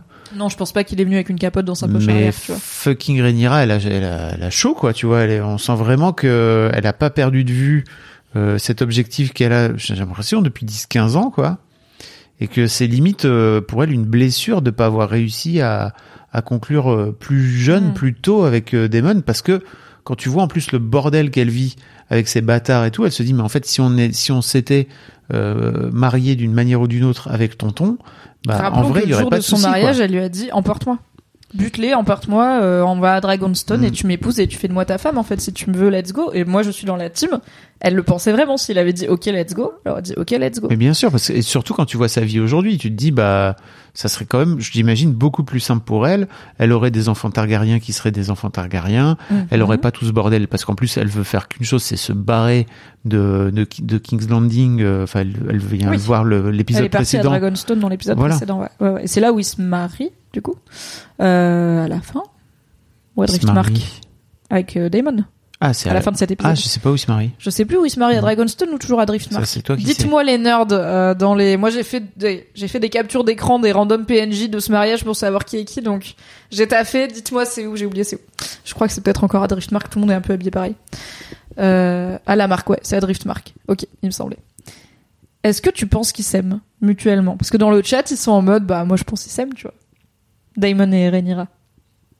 En fait, je sais, c'est-à-dire que c'est tellement compliqué. Je crois, moi, je la vois quand ils se marient, je la vois leur garder avec vraiment un regard euh, d'amour, quoi. Tu vois de, tu vois la façon dont elle le caresse et tout, c'est pas une caresse euh, anodine, quoi. Et même quand ils font l'amour. Mais ils euh, baisent pas comme on a vu non. Damon baiser un peu à... Même quand ils étaient dans le bordel et que c'était hyper... après il euh, fait noir, on voit rien, donc bon. je Alors moi j'ai vu car j'ai dû monter la luminosité pour faire des captures d'écran pour mon récap rigolo. Et aussi à partir du moment où, ils- où Rhaenyra a posé sa main sur la gorge de Damon, j'ai écrit à Fab « Oh my god, le sexe, l'inceste ». J'ai fait pause, j'ai fermé mon volet. Et j'étais là, on y va en home cinéma. Ça part la luminosité là, let's go. Et j'ai pas passé. Alors effectivement... La lumière est dégueulasse, la nuit, la nuit américaine est dégueulasse. Je sais pas quoi vous dire de plus. C'est clairement filmé en plein jour et ils ont rajouté un filtre bleu, des étoiles dehors. Honteux, J'ai hein, dit à Fab, je vais me renseigner budget. un peu sur comment ils ont filmé parce que ça m'intrigue ce choix. Mais euh, oui, c'est ça apparemment. Je sais pas quoi. Enfin, vous êtes pas seul. C'est oui, c'est chum. Mais à part cette luminosité, du coup, que j'ai dû malheureusement upgrader pour faire Oh captures des Zut. d'écran pour qu'elles soient lisibles pour faire des vannes dessus. Sinon, on comprend pas qui on parle. C'est juste une image noire avec une vanne. C'est joli. C'est joli. Je pense que ce que je t'ai dit, c'est je pense que Miguel Sapochnik a beaucoup regardé comment la scène de sexe avec Kristen Cole, qui est très réussie, rappelez-vous, avant qu'on apprenne que c'est un connard, avait été tournée, qui était très sensuelle et tout. Et il a fait pareil. Il s'est attardé sur les mains, il s'est attardé Mm. sur les regards, sur les petits moments et pas sur juste la pénétration en elle-même. J'aime bien que Damon soit ultra. On voit ses cicatrices de ouf. Oui, on, voit la cicatrice de quand il s'est pris une flèche enflammée Mm. dans l'épaule euh, sur son dragon euh, à l'épisode du crab feeder. Mm. Et euh, qui s'est fait, rappelons, quand même un peu des boîtes à cette occasion-là. Oui. Donc oui, c'est bien de rappeler qu'ils ont aussi des corps qui sont marqués par la vie. On n'a pas trop vu pour Rhaenyra, tu vois, des trucs de peut-être de bah, de fait qu'elle a eu trois enfants, mais on l'a pas vu très nue et très Non. dévêtue. Et je pense que du coup, c'est plutôt un choix de, on va pas dévêtir euh, les personnages féminins outre mesure, quoi. Et c'est là vraiment que j'ai tilté. Tu vois, c'est là vraiment que j'ai tilté sur le fait que, bah, en fait, Matt Smith, il a toujours, on a toujours l'impression qu'il a 30 piges, en fait. Ça mar- pour moi, ça marche pas. Ouais.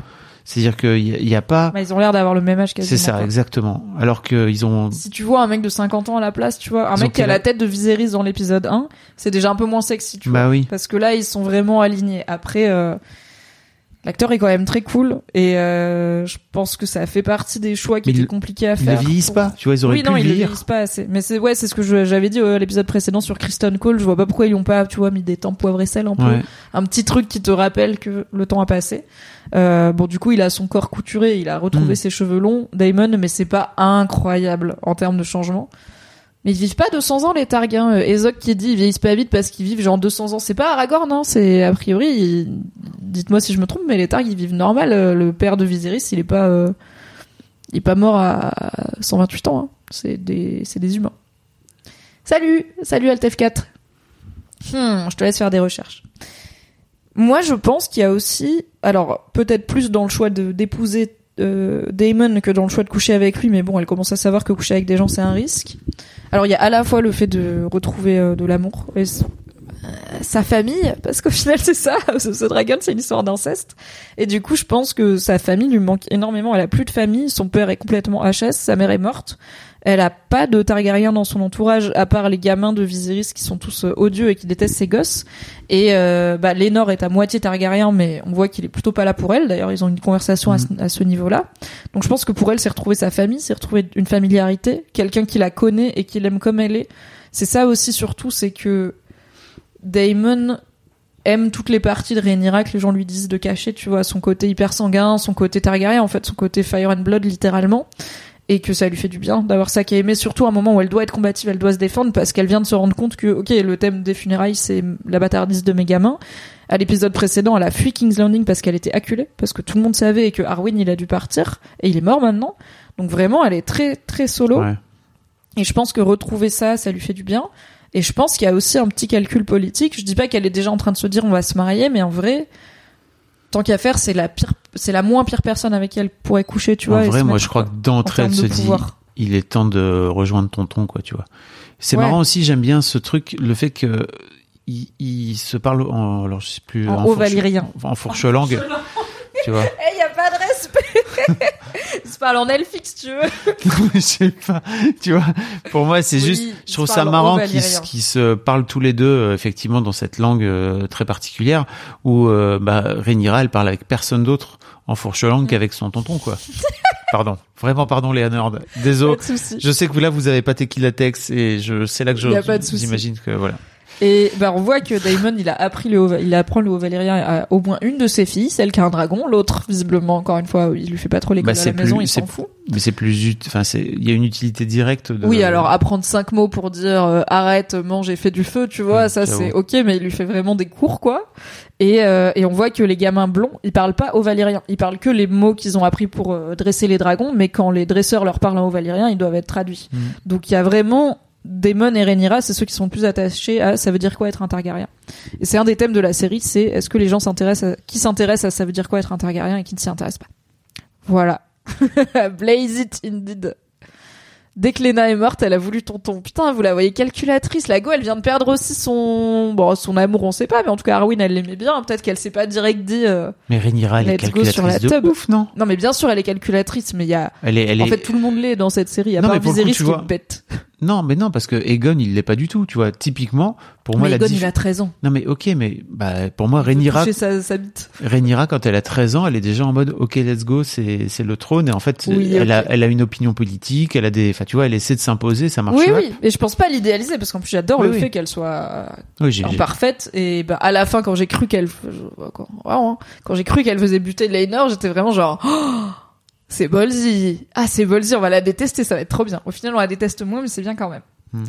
on parle du gros dragon ou pas? Mais oui. alors qu'est-ce qu'on pense de Aemond dans les hautes herbes? En déjà est-ce qu'à un moment tu t'es dit ah elle est morte qu'est-ce qui va se passer avec son dragon?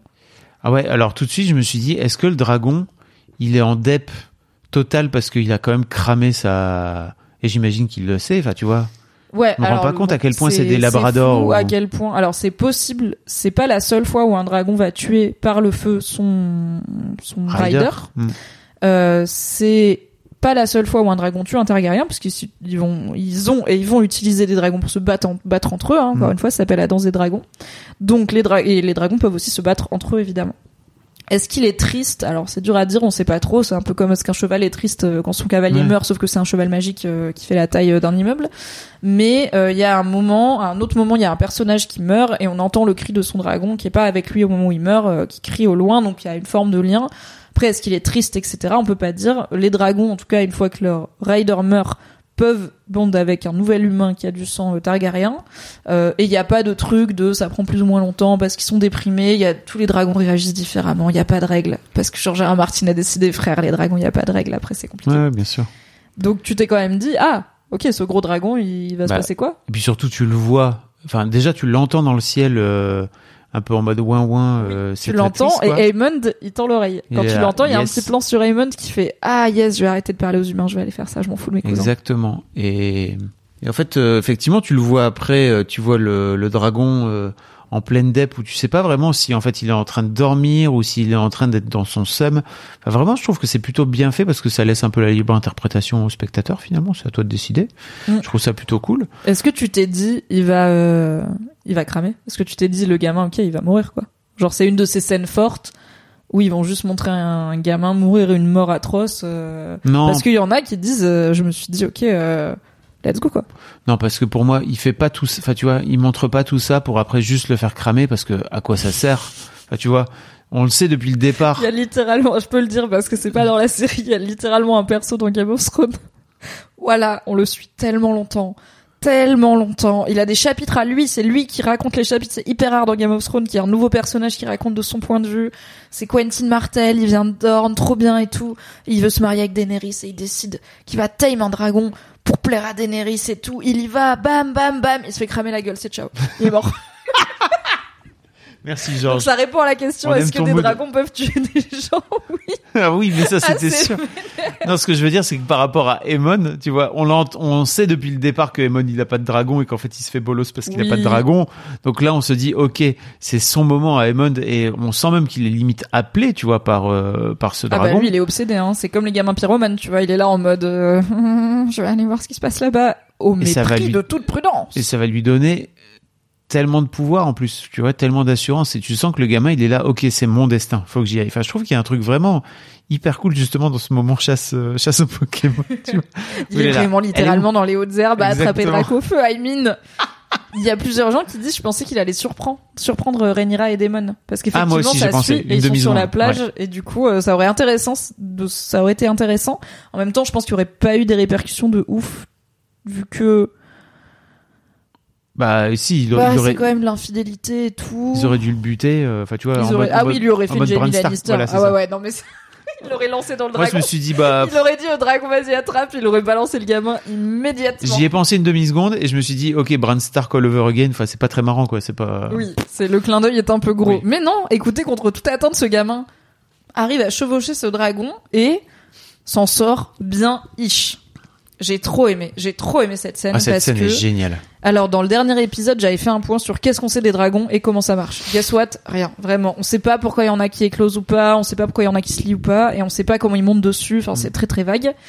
Et là, on a vu plein de trucs. On a vu ce truc où il lui parle en valyrien au début. Il lui dit serve, donc serre-moi. Il va vraiment vers ce truc qui fait la taille d'un fucking euh, bus, quoi. Et il lui dit euh, maintenant tu es mon serviteur, enfin d'un Airbus même.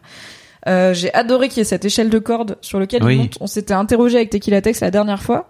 Lui, il avait pas compris. Il se disait est-ce que c'est des lanières de peau du dragon? Et je lui ai dit je pense que c'est des cordes un peu genre cordes de bateau qui font son habillage pour tenir la bah, Lena. Mm. Et comme les Vélarions ils viennent de la mer, c'est ça. Et je pense que tous les dragons ont une selle un peu différente et un, un système un peu différent pour monter dessus. On n'a pas encore vu d'autres dragons à escalader, mais je trouve C'est que hyper malin. Ils l'ont montré comme Spider-Man quand il monte un, un immeuble, tu vois, c'est quand il, il escalade le dragon, tu vois pas le début, tu vois pas la fin, il Ah, est sur son échelle de corde comme s'il montait sur un bateau et Mais tout. déjà faut déjà faut grimper une échelle de corde. C'est super dur. Hein. bah ouais, c'est le top, gamin quoi. là, il est là. Ok, let's go, j'y vais. se balance C'est super haut. Ouais. le truc clairement. respire, il pue. Rappelons qu'on a établi que le dragon ça sent fort Ah et oui. que c'est le plus gros et le plus vieux dragon, donc à mon avis il sent bien derrière les oreilles et sous les pattes quoi.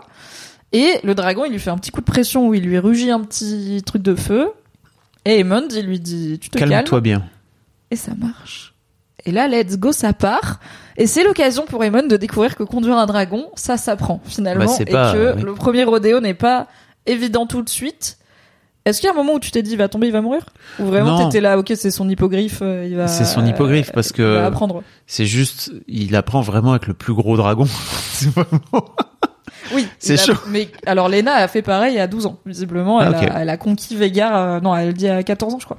Elle a conquis Végar, Vagar qui était sauvage à ce moment-là à 14 ans. Donc, elle était BG la gamine. C'était dommage qu'on l'ait pas vu. euh, Mais alors, ça a été dans ah les oui, on l'a pas vu. Oui, Bah parce non, que oui, ils les- en parlent. euh, Dans le time jump. elle cherche à savoir où il est, c'est ça, Oui. euh, quand il quand elle discute oui. avec Viserys. Ouais, elle ok. se renseigne euh, très tôt dans sa vie et Putain, vrai quelques pas, ça. années. Et elle dit à sa fille d'ailleurs, qui est triste de pas avoir de dragon. Moi, j'avais pas de dragon à ton âge. Et regarde, j'ai conquis le plus grand et le plus fort et le plus vieux des dragons. Donc, ne perds pas espoir. Et elle a bien raison Voilà. puisque, alors ça va pas aller à sa fille malheureusement, miskine. Mais euh, Aemond euh, chope le dragon. J'ai trop, j'ai trop kiffé ce vol en dragon. J'ai trouvé ça incroyable. Ah, Vraiment, j'étais là. j'en prends plein la gueule. Juste, il y a des fois des moments où je me dis j'aimerais bien que ça passe au ciné quand même, tu vois. Il y a Mais du clairement. qui mérite quand il y a un point of view en haut du dragon où les ailes se déploient, j'étais en mode ah Est-ce que quand les filles le voient, donc il y a les petites filles de Ouais. Lena qui le voient et qui réveillent, euh, il s'appelle Jace, le grand de de Rhaenyra. Est-ce que t'as compris c'est quoi l'enjeu? Pourquoi elle le réveille? Qu'est-ce qui se passe? Est-ce que pourquoi c'est grave qu'il y a un mec sur Vagar? Bah parce qu'en fait pour elle, c'est le c'est le dragon de leur daronne. Yes. Pour moi, c'est vraiment ça, ce truc Oui. de non, mais en fait, c'est pas son dragon, c'est le dragon de maman. Donc, au pire, maybe c'est le dragon de de De Beyla. de la petite fille là, voilà, Beyla, Lena, il y qui en en a a eu des deux qui en a pas. Mais c'est sûr que bah en fait, vous êtes pas sortis les doigts les meufs, tu vois. Oui, et en Vous- même temps, il y a quelqu'un qui disait, euh, c'est Rena, pardon, qui a pas de dragon. Il y a quelqu'un qui disait sur le chat, c'est quand même hyper mal poli. En fait, ça a un côté, en fait, c'est comme, c'est la version pour moi XXL de les funérailles où les gens commencent direct à se tirer la bourre pour qui va avoir le vaisselier et qui va avoir la bagnole et où t'as tout le temps, tu sais, des membres de la famille qui, qui piquent des trucs direct dans la maison des funérailles pendant les Ça funérailles existe ça? Qui pique l'argenterie, ouais, ça existe. Et euh, qui pique l'argenterie, qui pique des objets de valeur, mais parfois juste sentimental, mais genre c'est moi qui veux euh, la cravate préférée de papy, Ah oui. tu vois, je veux personne l'autre d'autre l'ait, parce que c'est des bails de famille qui remontent et qui m'ont macéré longtemps, hein. Et du coup, je l'ai vu un peu comme la version extrêmement XXL de ça, c'est genre il a volé la Porsche de maman, mais en fait personne s'est dit quelqu'un va piquer le dragon cinq minutes, enfin la nuit même des funérailles, tu vois, qui fait ça. Il y a pas tant de monde qui peut le faire, il y a que un Targaryen qui peut le faire. Et bah on est en famille, tu vois. C'est c'est comme si vraiment ton cousin il se barrait avec la Porsche de mamie aux funérailles de mamie. T'es un Mais peu c'est genre mais quel connard celui-là. Bah oui, c'est succession. Let's go. Peut-être qu'ils auraient dû mettre des gardes du corps de dragon, au moins une petite sécurité, tu vois un truc. Parce que là le gamin il y allait alors certes vaguement discrètement, mais il se cachait plus du dragon que du château où Mhm. il était clairement. Et puis après il a fait son grand tour quoi. Et après c'est la bagarre des gamins. Putain, cette bagarre, C'est dur comme bagarre. Hein. C'est vraiment les nions qui s'envoient dans la respect gueule. pour Aegon, qui était occupé à décuver, qui a tout raté, qui Oui. était pour une fois, il était mêlé à rien, il était là, c'est pas de ma faute, ouais, je pourrais je me fais accuser. Mais à part ça, il y a tout le monde. C'est là que tu vois la Rhaena. tu vois la violence Ouais. des, des gamins vis- vis-à-vis de, enfin entre eux en fait, tout simplement, euh, qui, qui sans doute annonce, tu vois, des un gros gros bordel entre les familles euh, à venir, quoi. C'est complètement ouf. Il y a Najini Bikini, incroyable hâte, qui dit euh, Damon, c'est un euh, c'est un bel exemple de gamin harcelé qui devient harceleur, quoi. Ouais. Qui devient pire que ceux qui l'ont harcelé, parce qu'effectivement, alors déjà les deux gamines lui ont rien fait, ils sont jamais vus. Donc pour le coup, elles étaient pas euh, dans les moqueries et tout. À un moment, il lui dit, euh, tu pourras dire à tes cousins de te faire un dragon avec des ailes, et elles sont là, frère, on se connaît pas de quoi tu parles, Ouais. vraiment, c'est pas notre vie. Donc vraiment, elles, elles sont, ils ont pas d'inimitié, mais ils ont ce que leurs parents leur ont inculqué, c'est-à-dire vous êtes ennemis, vous êtes des rivaux, vous êtes des menaces les uns pour les autres. Et la violence est tout de suite hyper réelle, quoi. Ça se met des patates. Je pense que c'est bien aussi qu'on ait eu à l'épisode précédent une scène où ils s'entraînent avec Kristen Cole, parce que en fait, on oublie parfois, et du coup c'est peut-être pas le cas pour les filles, ou moins le cas, qui sont entraînées à se battre de façon pro, et le gamin il t'envoie des patates de forain. J'étais là. ouf. C'est franchement, c'est Robert Baratheon qui met une droite, quoi. C'est quand même Ouais. vénère, et il prend une grosse pierre très vite, et j'étais là. Oula. Moi, je croyais qu'il allait le tuer à ce moment-là. Tu pensais qu'il allait Ouais. tuer un des petits, euh, Ouais. un des petits de Rhaenyra? Ouais.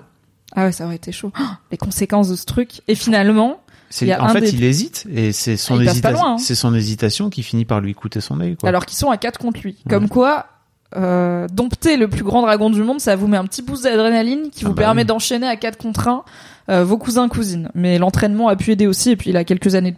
Il est un tout petit peu plus vieux, mais pas beaucoup plus Mm. vieux que Jace, le plus grand de Rhaenyra. Est-ce que tu... Qu'est-ce que... Quid de cette énucléation? De, du fait qu'il perde un œil, de cette euh, violence extrêmement réelle et définitive Comment tu l'as vécu de voir Bah, un gamin de 12 ans se faire crever l'œil par son cousin après avoir volé le dragon de sa tante? Qu'est-ce qui se passe en Bah, déjà, je trouve qu'il s'en sort bien. Oui. Parce que en vrai, il aurait pu se faire planter euh, de façon mortelle beaucoup plus. C'est pareil dans les livres euh, Cocorico. C'est pour le coup c'est la même chose. euh, Il y a peut-être des détails qui changent, mais il se bagarre parce qu'il a, enfin, il prend Vega, Vagar. Du coup, il se bagarre. Du coup, il se fait euh, attaquer euh, par Luce. C'est le petit de Rhaenyra, c'est pas le grand qui l'attaque et qui lui crève un œil. Voilà. Et tu vois, ce qui me fume un peu, c'est que, en gros, Viserys, dans la scène d'après, à aucun moment il lui dit non, mais en fait, c'est pas ton dragon, donc tu vas. Bah, en fait, dans la Tu scène d'après, il hein. parle pas du dragon. Bah, c'est trop... alors il peut pas le rendre. C'est trop tard. Un dragon, quand il est bound avec un humain, il est bound avec un humain. Tant que l'humain il Ah meurt pas, c'est son dragon. Donc c'est aussi pour ça que c'est abusé qu'il l'ait pris. C'est pas je fais un tour et je m'en vais. Si le dragon t'accepte, c'est ton dragon.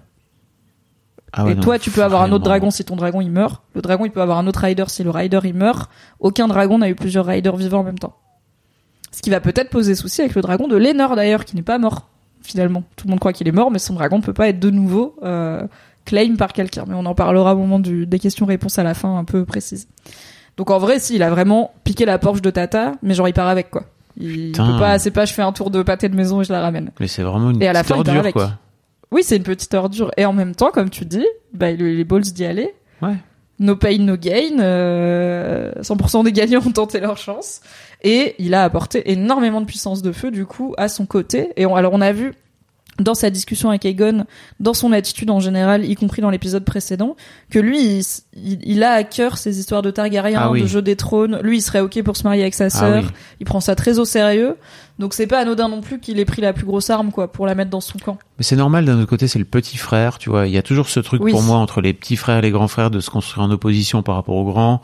Donc comme l'autre qui s'en branle complètement, bah le petit ce qu'il va faire, c'est qu'il va dire eh bien très bien, s'il y a une place, moi je vais m'engouffrer dedans, je vais devenir le fiston à sa maman quoi. Oui, le bon fiston à sa maman. On va voir si c'est un fiston à sa maman en grandissant ou pas. En tout cas, il a la dit- meuf spoil sans spoiler, elle s'énerve quand dit, elle fait ça. rien dit. Elle fait souvent ça, vous savez. Vous, ça vous énerve Je aussi dans le chat. ça. Non, elle fait souvent ça. Et en fait, c'est énervant parce que elle dit des choses sans les dire, tu vois. Et un après, moi, je suis là, mais qu'est-ce que ça veut dire? Elle dit, je sais pas, je dis pas. Et voilà. Voilà, ça énerve tout le monde, je m'en doute. Et Zoc a l'air d'accord. Effectivement, on a du coup le, la meilleure scène, je pense, de l'épisode, ce qui est dur parce qu'on a beaucoup des séquences incroyables, notamment Ouais. cette séquence de dragon. Cet épisode est génial. ce débat. Alors j'ai vu dans, dans un des podcasts que j'écoutais, il le comparait à la mini-série The Slap, euh, qui est une mini-série où c'est une famille et des voisins qui se retrouvent et il y a un adulte qui gifle un enfant qui est pas un des siens. C'est mais c'est genre dans notre monde et tout. Et il y a ça part en couille parce qu'il y a les parents qui sont là, d'où tu touches mon enfant, d'autres qui sont là, mais ton enfant il était un sup. Et en fait c'est un huis clos de parents qui deviennent maboules autour d'eux. Il y a un gamin honnêtement un petit peu insupportable qui s'est pris une claque par un adulte qui était pas son adulte référent. On a Tu m'en vu ensemble la version australienne. Ah oui, On oui, c'est ok, d'accord. Avec Tony Colette, qui est vachement cool. Et là, c'est tout le monde est réuni dans une seule pièce, tout le monde se hurle dessus. Il y a les gamins qui sont là en mode, et lui il a fait ça, et elle elle a fait ça. Il y a Alicent qui est là, qu'on leur coupe la tête. Il y a Rhaenyra qui fait, excusez-moi, j'étais en train de baiser, j'ai raté quoi? Il y a Egon qui est en gueule dub. C'est, il y a Daemon dans un coin qui s'appuie contre la porte et qui fait, sup, il se passe quoi? Alors, déjà, est-ce qu'on pourrait décider d'un truc dans le royaume du Viserys? C'est que on règle les bails avec En que les gens qui sont. Vraiment que les gens qui sont concernés. Ah, c'est un truc de ouf. Tout le tout là, temps. Et puis devant tout le monde devant toute la cour devant tout le bordel c'est là mais vraiment faites en sorte de juste régler les trucs entre vous. Mettez les gens prenez les gens séparément. Enfin tu vois là c'est un bordel. Ouais. Mais d'ailleurs il finit par faire un gros coup de de colère euh, Viserys comme Ouais, on l'a Il, il pas invoque vu. son Robert Baratheon. euh, Stop this madness in the name of your king. Un- Ça marche vite fait. Il dit quand Too même trois little- fois calmez-vous avant que ça marche. too Mais il little too late Oui, oui, oui, c'est Donc- un peu tard pour s'y mettre, oui, clairement. voilà mais c'est vraiment un truc de ouf de non mais arrêtez de faire en sorte de régler vos problèmes devant l'intégralité du monde quoi je Oui. comprends pas ça Sauf Lénore, qui effectivement n'est pas là, probablement Jamais. occupée à cuver le deuil de sa sœur avec en Karl, son amant Surtout et train ami dont nous parlerons. Pe- Peut-être en train de ken. Il y a, en fait, moi, j'ai, enfin, cette scène est évidemment incroyable et je trouve que c'est quand même un tour de force d'arriver à cristalliser toute cette tension autour du sujet de la bâtardise puisque c'est de ça qu'il s'agit puisque les enfants, ils ont fini par sortir des armes au moment où il y a eu l'accusation de bâtardise et de tu vas brûler vivant comme ton père. Sous-entendu Arwen Strong et pas euh. Et d'ailleurs le petit, euh, le gamin Luce, il sait pas, il se met à pleurer, il est là mais de quoi vous parlez? Mon père il est vivant, c'est Lénore, tu vois. Et ils sont là, ah, ah, il a pas eu le mémo. Vraiment faut suivre, hein, tout le monde en parle tout le temps. horrible Mais il est petit quoi, il doit avoir 8-9 ans, bref.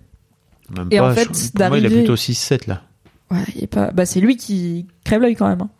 C'est le petit, c'est pas le grand. Sans aucun problème, tu crèves un œil à 6-7 ans. Avec une bonne dague de noble, là, ça se fait très vite. Yes.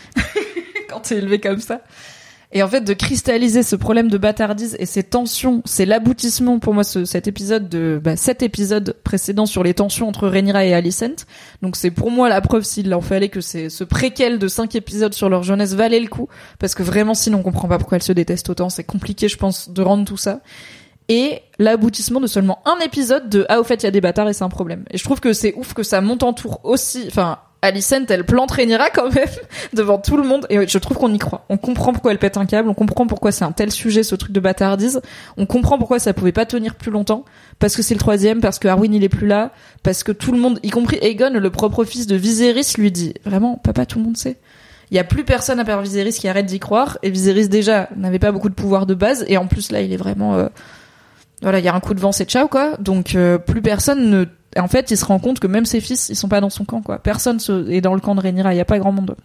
Pour moi, cette scène montre aussi le.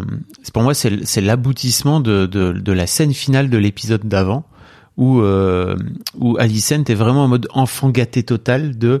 Non, mais en fait, il y a personne qui s'intéresse sauf à moi, tu vois. Oui. En fait, si mon père était là, ok, il serait pas impartial, mais il serait partial envers moi. Exactement. Où t'es là, mais meuf. Et d'ailleurs, c'est c'est Larry, c'est ça qui lui dit mais en fait ça serait pas une bonne main s'il faisait ça? Oui, enfin il dit en tout cas non, il dit en tout cas il serait pas impartial. Voilà. Il dit non mais euh, Lionel Strong il est pas du tout impartial puisque son fils c'est les enfants des le père des enfants de Rhaenyra alors que si mon père était là euh, il fait bah il serait pas impartial non plus, elle est là oui bah alors?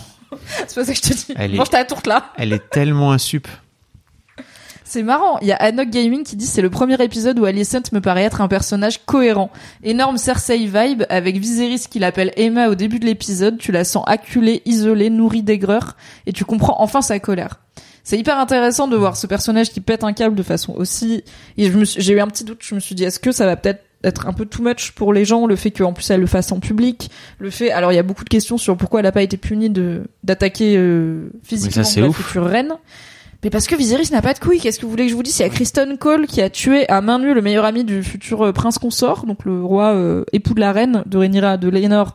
Il s'est rien passé. Enfin, en fait, elle peut-être, je, peux vous dire peut-être qu'elle sera punie dans le prochain épisode, mais je pense pas qu'elle va être punie. Elle essaye de dire vaguement qu'elle est désolée à Viserys à la fin de l'épisode, et il est là dans sa carriole en mode n'en parlons plus, n'en parlons plus. Vraiment, il est au bout de sa vie. Donc en fait, il est pas puni parce qu'il a pas, elle est pas punie parce que Viserys a pas de couilles et parce que Rhaenyra, elle va pas pousser pour qu'elle soit punie de euh, cinq coups de fouet. Rhaenyra, elle est là, on n'est pas à cinq coups de fouet près là. Let's go. on est sur un jeu beaucoup plus compliqué et beaucoup plus dangereux qui met en, jeu la vie de nos enfants. C'est pas cinq coups de fouet qui vont régler quoi que ce soit. Donc Rhaenyra, elle va même pas pousser pour faire un châtiment un peu euh, public, je pense. Donc c'est, mais c'est pour ça qu'elle est pas, euh, qu'elle est pas punie officiellement quoi. J'ai trop aimé ces moments où il y a des dynamiques autour des gardes, où elle dit à Kristen va arracher l'œil d'un des gamins, et où même Kristen il est là. Not my job. Bof, et de voir que le, je sais pas si t'as vu ça, mais le chef de la garde, donc le chauve là écossais, en fait, ça se voit que tout le monde méprise Kristen dans la garde, dans la Kingsguard. Personne, il est vraiment juste avec euh, Alicent et personne le respecte probablement depuis qu'il a tué un gars à main nue qui était désarmé, enfin qui était pas très armé en tout cas.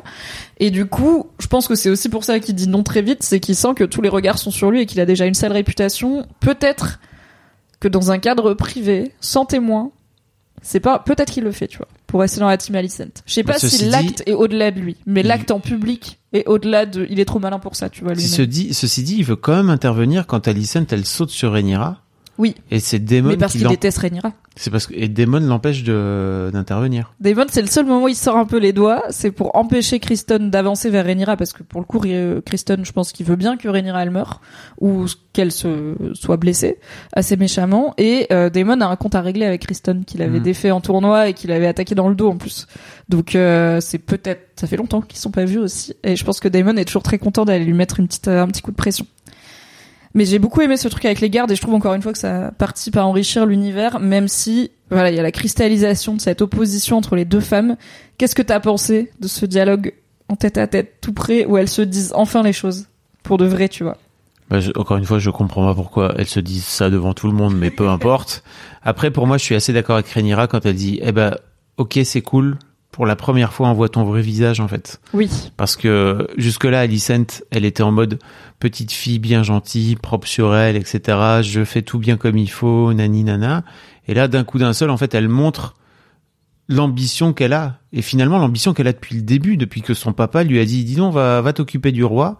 Euh, moi-même, le premier, euh, quand, je crois quand j'ai vu l'épisode, je me suis dit, en fait, il est juste en train de lui dire d'aller d'aller prendre soin de lui et d'aller le réconforter, pas euh, en mode euh, vas-y si tu vas le pépon un petit coup, il y a moyen que tu deviennes la reine quoi. Euh, et finalement c'est ce qu'elle, ce, tout ce jeu là et de, et de se payer cette vie qui doit quand même être extrêmement insupportable avec ce con de Viserys, bah ça finit par aboutir à bah t'es là aussi pour jouer dans le jeu et pour être dans le jeu. Et je trouve que c'est la première fois qu'elle le montre aussi clairement et de façon aussi mm. visible. Parce que jusque-là, elle est ultra sournoise, en fait. En permanence, elle joue ses petits coups dans ses combats, etc. C'est, alors, c'est un truc que j'avais pas euh, pendant le live de la semaine dernière, mais euh, que j'ai eu après, mais apparemment, un des, une des visions du personnage de Alicent qu'ils ont donné à l'actrice pour qu'elle construise euh, sa, son travail, c'est c'est une femme qui vote Trump. C'est une femme conservatrice qui se ah. persuade qu'elle peut gagner en jouant à l'intérieur du système misogyne. Ah, oui. bah, c'est les ah Karen, il y a un côté un peu hystérique. Alors c'est un peu une Karen quand elle est hystérique avec ses enfants, mm. euh, mais euh, c'est plus ces femmes républicaines élues, tu vois, qui, qui font avancer le système politique de droite et qui soutiennent Trump et ensuite et qui soutiennent des systèmes misogynes en se disant que si elles jouent le jeu du, du patriarcat, elles pourront gagner à l'intérieur du système et qui sont étonnées quand le patriarcat se retourne contre contre elles. Ce qui a fini par donner un même aux US, entre autres, c'est euh, oh non, le léopard a mangé mon visage. Se plaint la femme qui a voté pour le léopard mangeur de visage, qui joue un peu sur l'idée qu'on pense on pense que c'est pas à nous euh, que vont s'appliquer les régimes pour lesquels on peut voter. Et en fait, oui. Donc je trouve que c'est intéressant dans cette idée de sournoisité, de elle cache, elle cache tout sous la décence, c'est ce qu'il faut faire, c'est le bien, c'est moi qui suis posé, c'est toi qui es hystérique. Elle attaque Rhaenyra euh, qui a une montée de lait dans l'épisode précédent de façon odieuse. Et là, effectivement, elle est libre, elle est c'est une femme entière, c'est une femme Barbara Gould. Waouh, cette vieille rêve. C'est une femme qui ne fait plus de demi-mesure. Et je tiens à dire que l'actrice qui s'appelle Olivia Cook, oui, et qui est canon, je trouve trop bien. Et d'ailleurs, je vous invite à aller regarder sur Apple TV une série dans laquelle elle joue qui s'appelle Slow Horses, qui est une série euh, d'espionnage avec euh... avec Gary Oldman. Oui, avec Gary oh. Oldman dont je t'ai déjà parlé, je crois. et, euh, et, en fait, elle a un rôle, elle a un rôle assez central dans cette série d'ailleurs, euh, et, et, qui, et, qui, est canon. Voilà, je, je tenais à dire. J'ai adoré cette série vraiment. Je suis d'accord. Tu l'as vu J'ai entamé. Euh, ah oui C'était ah oui, pas prenant, pas mais euh, trop lent pour le moment où c'est un peu lent dans ma vie. Oui. Ça s'appelle Slow Horses, c'est pas pour rien. Oui. Pour la il y a quelqu'un, ah oui, c'était intéressant, pardon, c'est Adel Waddle qui dit, contrairement à Cersei, j'ai même pas l'impression qu'elle aime ses enfants.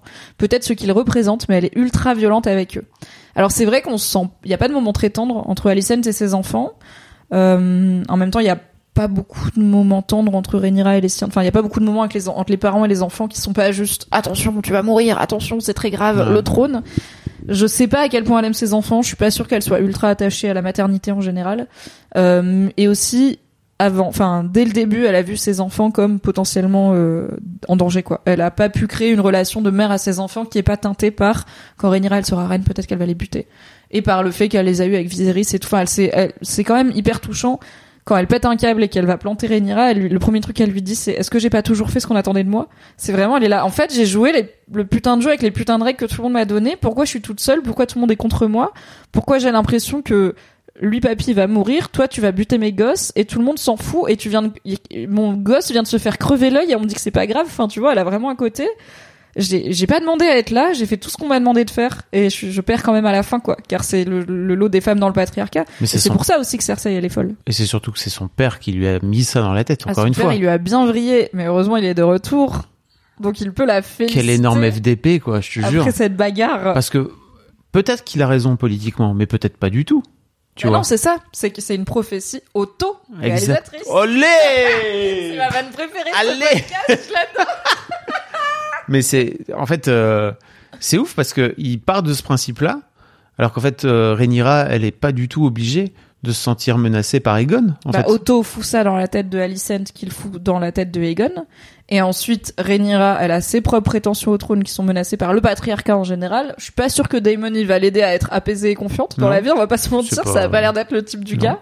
Donc c'est que ouais, c'est un cycle de la violence et de la paranoïa qui se reproduit et qui fait que ces gens qui pourraient peut-être vivre en bonne entente et renforcer leurs liens comme Viserys essaye désespérément de leur dire mais on est une famille, on n'est pas censé s'engueuler. Je suis là déjà, t'as connu des familles dans ta vie, ça s'engueule pas mal. Et aussi mais c'est trop tard quoi. Ça me rappelle une série qui s'appelle Succession où mhm. effectivement à un moment donné les enfants sont sur le point de, de se liguer contre le daron et le daron fait un truc magnifique. Je vous spoil pas, mais vraiment, il y a ce truc où ça manque cruellement d'amour. Il ne fait pas des crêpes, par exemple. Non. Comme mon daron nous faisait, car mon daron est très gentil. Ça manque toujours cruellement d'amour, tout ça. Bref, c'est pour ça qu'il y a des séries dramatiques aussi. J'ai trouvé ça un petit peu euh, pas très subtil, mais pas inintéressant, qui montre clairement Otto qui vient féliciter Alicent. Oui. Je pense qu'on s'en doute qu'il valide ce move, mais ça rentre un peu dans ce truc de pourquoi il y a pas de conséquences, pourquoi elle est pas punie.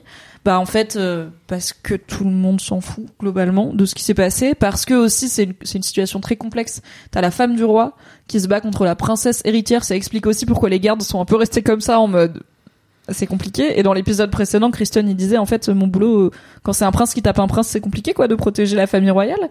Et du coup, bah c'est pour ça que sur le coup, il n'y a pas eu énormément de réactions. Mais euh, c'est évident que Otto il va applaudir sa fille. C'est pas très subtil qu'il le fasse aussi clairement. Oui, puis mais ça cool. nous rappelle qu'elle est sous, ce- enfin que son retour n'est pas une bonne nouvelle pour Alicent. Ça va pas l'apaiser quoi. globalement et surtout qu'en fait elle vient chercher la validation de papa il y a aussi ce truc de Bah, euh, alors moi je pense qu'elle est sincèrement désolée quand elle lui dit je me suis tournée en ridicule j'ai fait un truc horrible elle est vraiment en plus elle a quand même été élevée dans cette idée de décence et de retenue je pense qu'elle se sent pire que merdeuse tu vois. Pire qu'après une soirée où tu sais que t'as trop picolé t'as fait nimp quoi. Elle se sent mal. Elle sait en plus que du coup bah ça va être elle a du coup elle a perdu du terrain. Elle va devoir le regagner et tout.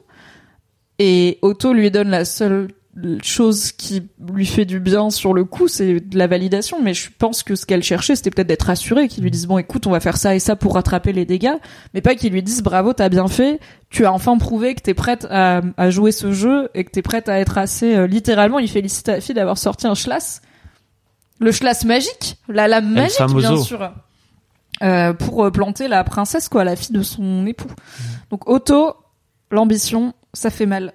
Petit point schlass magique. On m'a, j'ai eu plusieurs questions sur pourquoi euh, il n'y a pas de sang sur la dague. Donc, Alicent attaque Rhaenyra avec la fameuse dague Catspo, qui est la dague en acier valyrien que Viserys a toujours à la hanche et où il a montré à Rhaenyra que dessus a la prophétie de l'anneau unique, blabla, de la Long Night qui est inscrite. Bon. Euh, et c'est une, c'est une dague importante puisque c'est la dague qui finit par tuer euh, le Night King dans Game of Thrones. Voilà, je vous avais dit qu'on allait spoiler. Euh, il y a pas de, j'ai cherché, il y a pas de truc magique avec l'acier valyrien qui ne prend pas le sang. Je pense que c'est juste un truc de réalisation parce qu'ils ont pas vraiment entaillé de la peau et du coup peut-être sur le plan où Alicent récupère la dague, il y a pas de sang dessus. Mais on voit bien que Rhaenyra elle est entaillée. On a un plan suture médiéval absolument délicieux. Il y a un gros thème sang dans cet épisode. Guess what? Fire and Blood. Il y a du sang euh, quand Aemond il se fait crever l'œil. On voit bien le sang qui coule. Il y a du sang sur la suture. Il y a du sang à la fin pendant le mariage. Donc il se passe beaucoup de choses liées au sang. Donc je vois pas de quoi vous parler en disant il y a pas de sang sur la dague, mais euh, je pense qu'il y a rien de c'est un truc de montage, c'est un truc de mise en scène. La dague magique, elle devient quoi? On voit pas le roi la récupérer. Kristen la récupère. Oui, j'imagine que en vrai c'est une dague très précieuse. Je pense que quelqu'un l'a récupérée et refilée à Viserys euh, fit ça. Euh, et peut-être que tout le monde va mourir de ses petits sémis à la fin à cause du fait qu'ils se font planter par la même dague euh, tout le long. Lénore, Rhaenyra, The Talk, c'est cool. Lénore, c'est vraiment un good guy. C'est trop une Bah belle oui. scène, je trouve, parce que donc il lui dit, j'ai pas été à la hauteur, j'ai pas été, j'ai pas pu protéger ma sœur, j'ai pas, je suis pas en train de te protéger par rapport au danger que tu traverses, qu'est-ce qu'elle lui a reproché à l'épisode précédent. Elle a dit en fait, ton boulot c'est d'être à ton poste quand il y a la tempête, et là on est là dans la tempête parce que mes bâtards c'est aussi ton problème et je pense pas que Lénore pourrait être exécutée ou quoi euh, d'avoir euh, que sa femme ait des bâtards, tu vois, mais concrètement, ça le mettrait pas dans une très bonne position. Et on n'est pas dans un truc, je crois pas que c'est un truc genre l'homosexualité est punie de mort, mais je pense que tu finis probablement au mur euh, si t'es euh, trop déviant, on Mm. va dire euh, sexuellement, surtout quand t'es fils de noble. Donc, donc c'est quand même risqué. Et là, il lui dit, j'ai pas été à la hauteur, j'ai envie de te protéger. J'arrête mes conneries, je pars pas dans les stepstones, je vais rester être un bon mari pour toi. Et on apprend aussi qu'ils ont essayé quand même de faire des enfants. Tout le monde était là à l'épisode précédent, mais ils auraient pu essayer quand même de faire des gamins légitimes. Et ben ils ont essayé et la génétique a ses raisons que la raison ignore et en tout cas à ce qu'on sache, ils n'ont pas réussi à procréer. Est-ce que tu t'es dit ah cool, ils vont s'allier, ils vont faire un bon couple, euh, ils vont pouvoir agir ensemble ou est-ce que tu t'es dit c'est trop beau, c'est trop beau, il va y avoir une couille, euh, il reste 15 minutes d'épisode, ça va jamais marcher. non franchement je me suis dit euh... enfin non j'y ai jamais cru Moi maintenant, et c'est pas que parce que j'ai lu les livres, mais parce qu'en plus à la fin, plot twist, c'est pas si pire.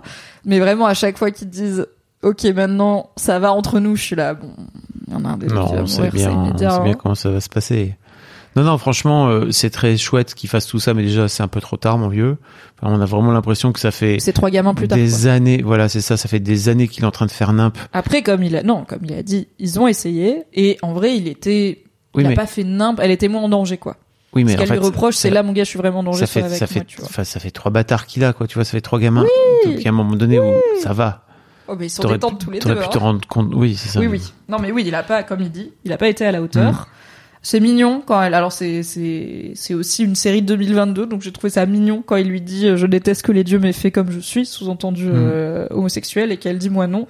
Ils t'ont fait un homme bien avec un bon cœur et c'est assez rare. Donc euh, je suis contente que tu sois comme tu es. J'étais là, oh, une alliée de la communauté LGBTQ, on l'adore. 2022. C'est quand même, en vrai, j'aime bien leur petit mariage Oui, je suis ouvert, tu vois. Je trouve que ça marche. Est-ce que t'avais repéré c'est qui le gars de Lénore? T'avais Euh, repéré qu'il est là depuis l'épisode précédent? Ouais, bien sûr. Ouais. Karl, là, c'est ça? Ouais, Carl. Ouais, ouais. Carl with a Q, c'est. Q-A-R-L, Et, euh, qui se fait embrouiller par Corlys d'ailleurs parce qu'il gère pas assez Lénore euh, aux funérailles. oui, aux funérailles, et elle lui dit, euh, quand elle dit, vas-y, viens, on se casse de King's Landing maintenant, elle lui dit, tu peux le prendre avec toi. Oui. Et c'est là qu'il est un peu moins réfractaire à Voilà. l'idée, quoi. Parce que quand elle lui dit on s'en va, le premier truc qu'il fait c'est le regarder en mode. Et c'est pas, on sait que c'est pas le premier amant qu'il Mhm. perdrait, même si là il le perdrait moins euh, définitivement, quoi.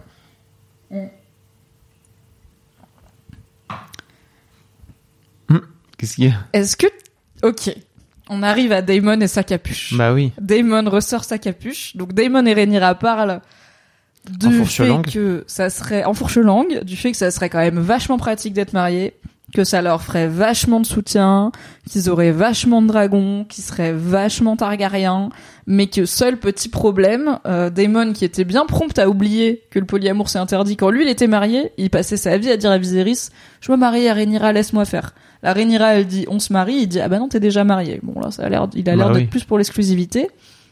Et il lui dit bah il faudrait que Lénore meure. Et Rhaenyra a dit je sais. Et là est-ce que tu t'es dit ils vont le buter? Attends, elle était pas encore mariée à l'époque où... Non non pardon quand Daemon voulait se marier avec Rhaenyra, Viserys lui disait mais t'es déjà marié. Tu Ah ne oui, peux pas te marier avec oui. deux femmes. Il était là bah les Targaryens ils peuvent se marier avec Oui. plusieurs femmes, ils peuvent le, enfin on peut se décider tu vois. On fait ce qu'on veut, on est des fucking Targaryens, on a des dragons au pire. Mais Et Viserys il était là non la polygamie c'est interdit. Et, euh, et ça avait l'air de, de moins être important, la monogamie pour Daemon à ce moment-là. Mais là, il aimerait bien que Rhaenyra soit célib. On se demande pourquoi. Du coup, est-ce Mhm. que tu t'es dit, ok, bah ça y est, ils vont le buter. Ils vont buter les Nords. Euh, non, non, pas sur le moment. Mais je trouvais, je trouvais ça.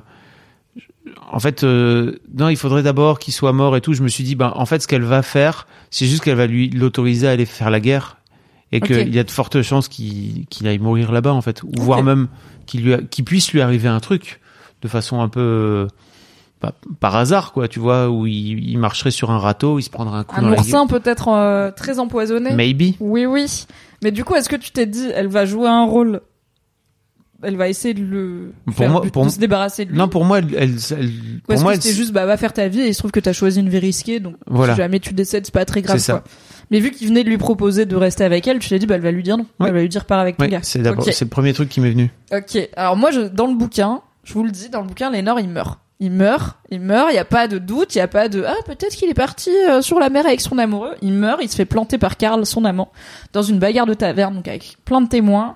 C'est confus, on sait pas trop pourquoi. Genre, est-ce que c'est juste une bagarre de taverne, Karl qui était bourré, un truc peut-être de jalousie, où il était peut-être jaloux parce que Lénore avait peut-être un autre amant ou voulait le quitter. C'est possible, mais selon Mushroom Champignon, le narrateur le plus fiable de House of the Dragon, qui est un, bouffon nain de Rhaenyra, euh, ce serait Daemon qui aurait commandité la mort de Lénore pour que Rhaenyra soit disponible une fois que lui il était veuf. Donc il y a quand même cette idée de c'est peut-être l'un des deux qui l'a commandité. Damon à capuche, donc. Daemon à capucha, bien sûr, le Dark Daemon, c'est facile quand il a une capucha, c'est le Dark Daemon. C'est vraiment débile ce capuchon, mais bon, il y a des côtés un peu enfants des fois dans le cara design, où je suis là, oh non, il a mis sa capuche de méchant. On va dire les blondinés, ça se reconnaît, ok. Euh, donc moi je sais que Laenor il meurt dans le bouquin, et donc je me suis vraiment dit, ils sont en train de faire que Rhaenyra elle bute Laenor avec Daemon pour pouvoir se marier. C'est ultra dark, j'adore. Parce que un des thèmes de House of the Dragon c'est qu'il y a personne pour qui on peut, il y a pas de gentil, il y a pas de méchant. Mm. et on passe sa vie à changer d'allégeance. Et que dans le même épisode on passe de Alicent c'est la pire meuf, je suis Team Rhaenyra de ouf et tout à ah non, Rhaenyra, elle a fait buter Lénore alors qu'il vient de lui dire, je vais être dans ta team, je vais être un bon mari, c'est trop, je la déteste, et du coup, tu sais jamais sur quel pied danser, mais je suis quand même très contente de la surprise que j'ai eue.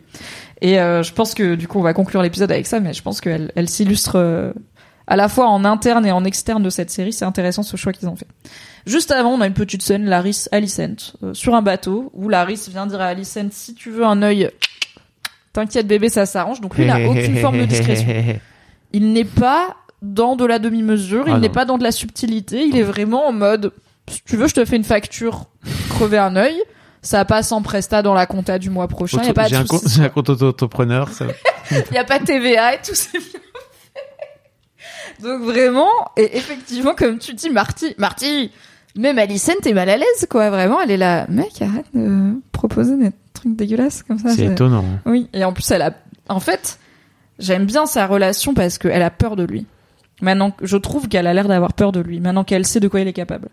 En fait, Et- je comprends pas pourquoi elle, elle le fout pas dans un cachot et, et basta, quoi. Tu vois, c'est juste Parce qu'elle a pas d'allié, elle a pas le mec est monde. dangereux, quoi. Oui, mais elle a besoin Mais- d'un mec dangereux. Elle a qui? Elle a son Oui, mais baron en fait, ce mec dangereux, il va se retourner contre toi d'une manière ou d'une autre, tôt ou tard. Tout le monde a des classique. mecs dangereux, tu vois. C'est, j'avoue. Ils ont Littlefinger, ils ont Varys, ils ont... Auto-entrepreneur. Auto-entrepreneur Bien joué. J'adore toutes les vannes avec Auto, mais ça marche avec tout, en vrai, automatique et tout. ouais. Allez. Oh là là, qu'est-ce qu'on rit avec Auto Hightower. Ravi que ce soit de retour, ça va faire des super vannes dans le récap rigolo, je barbe sens. J'espère que vous aimez les jeux de mots. Euh, Donc oui, moi je trouve ça intéressant qu'elle ait peur de lui, et je comprends pourquoi elle se débarrasse pas de lui, et dans Game of Thrones, il y a quand même beaucoup, et dans l'histoire, il y a beaucoup d'exemples de... On s'entoure d'un serpent en espérant de pas se faire mordre soi-même, et peut-être qu'on finit par se faire mordre soi-même. Je vous dis pas. Il se passera plein de choses a priori intéressantes euh, avec Laris, euh, mais euh, j'ai trouvé ça. Ils insistent vraiment sur leur lien. Deux fois dans l'épisode, on rappelle que il est avec elle, il travaille pour elle, il est prêt à tout. À voir, mais vous savez qu'il faut garder un œil sur Laris Strong. Et ensuite, on a donc le plot twist, mon gars. Ah bah le oui. plot twist. Du coup, Damon, il va voir Carl.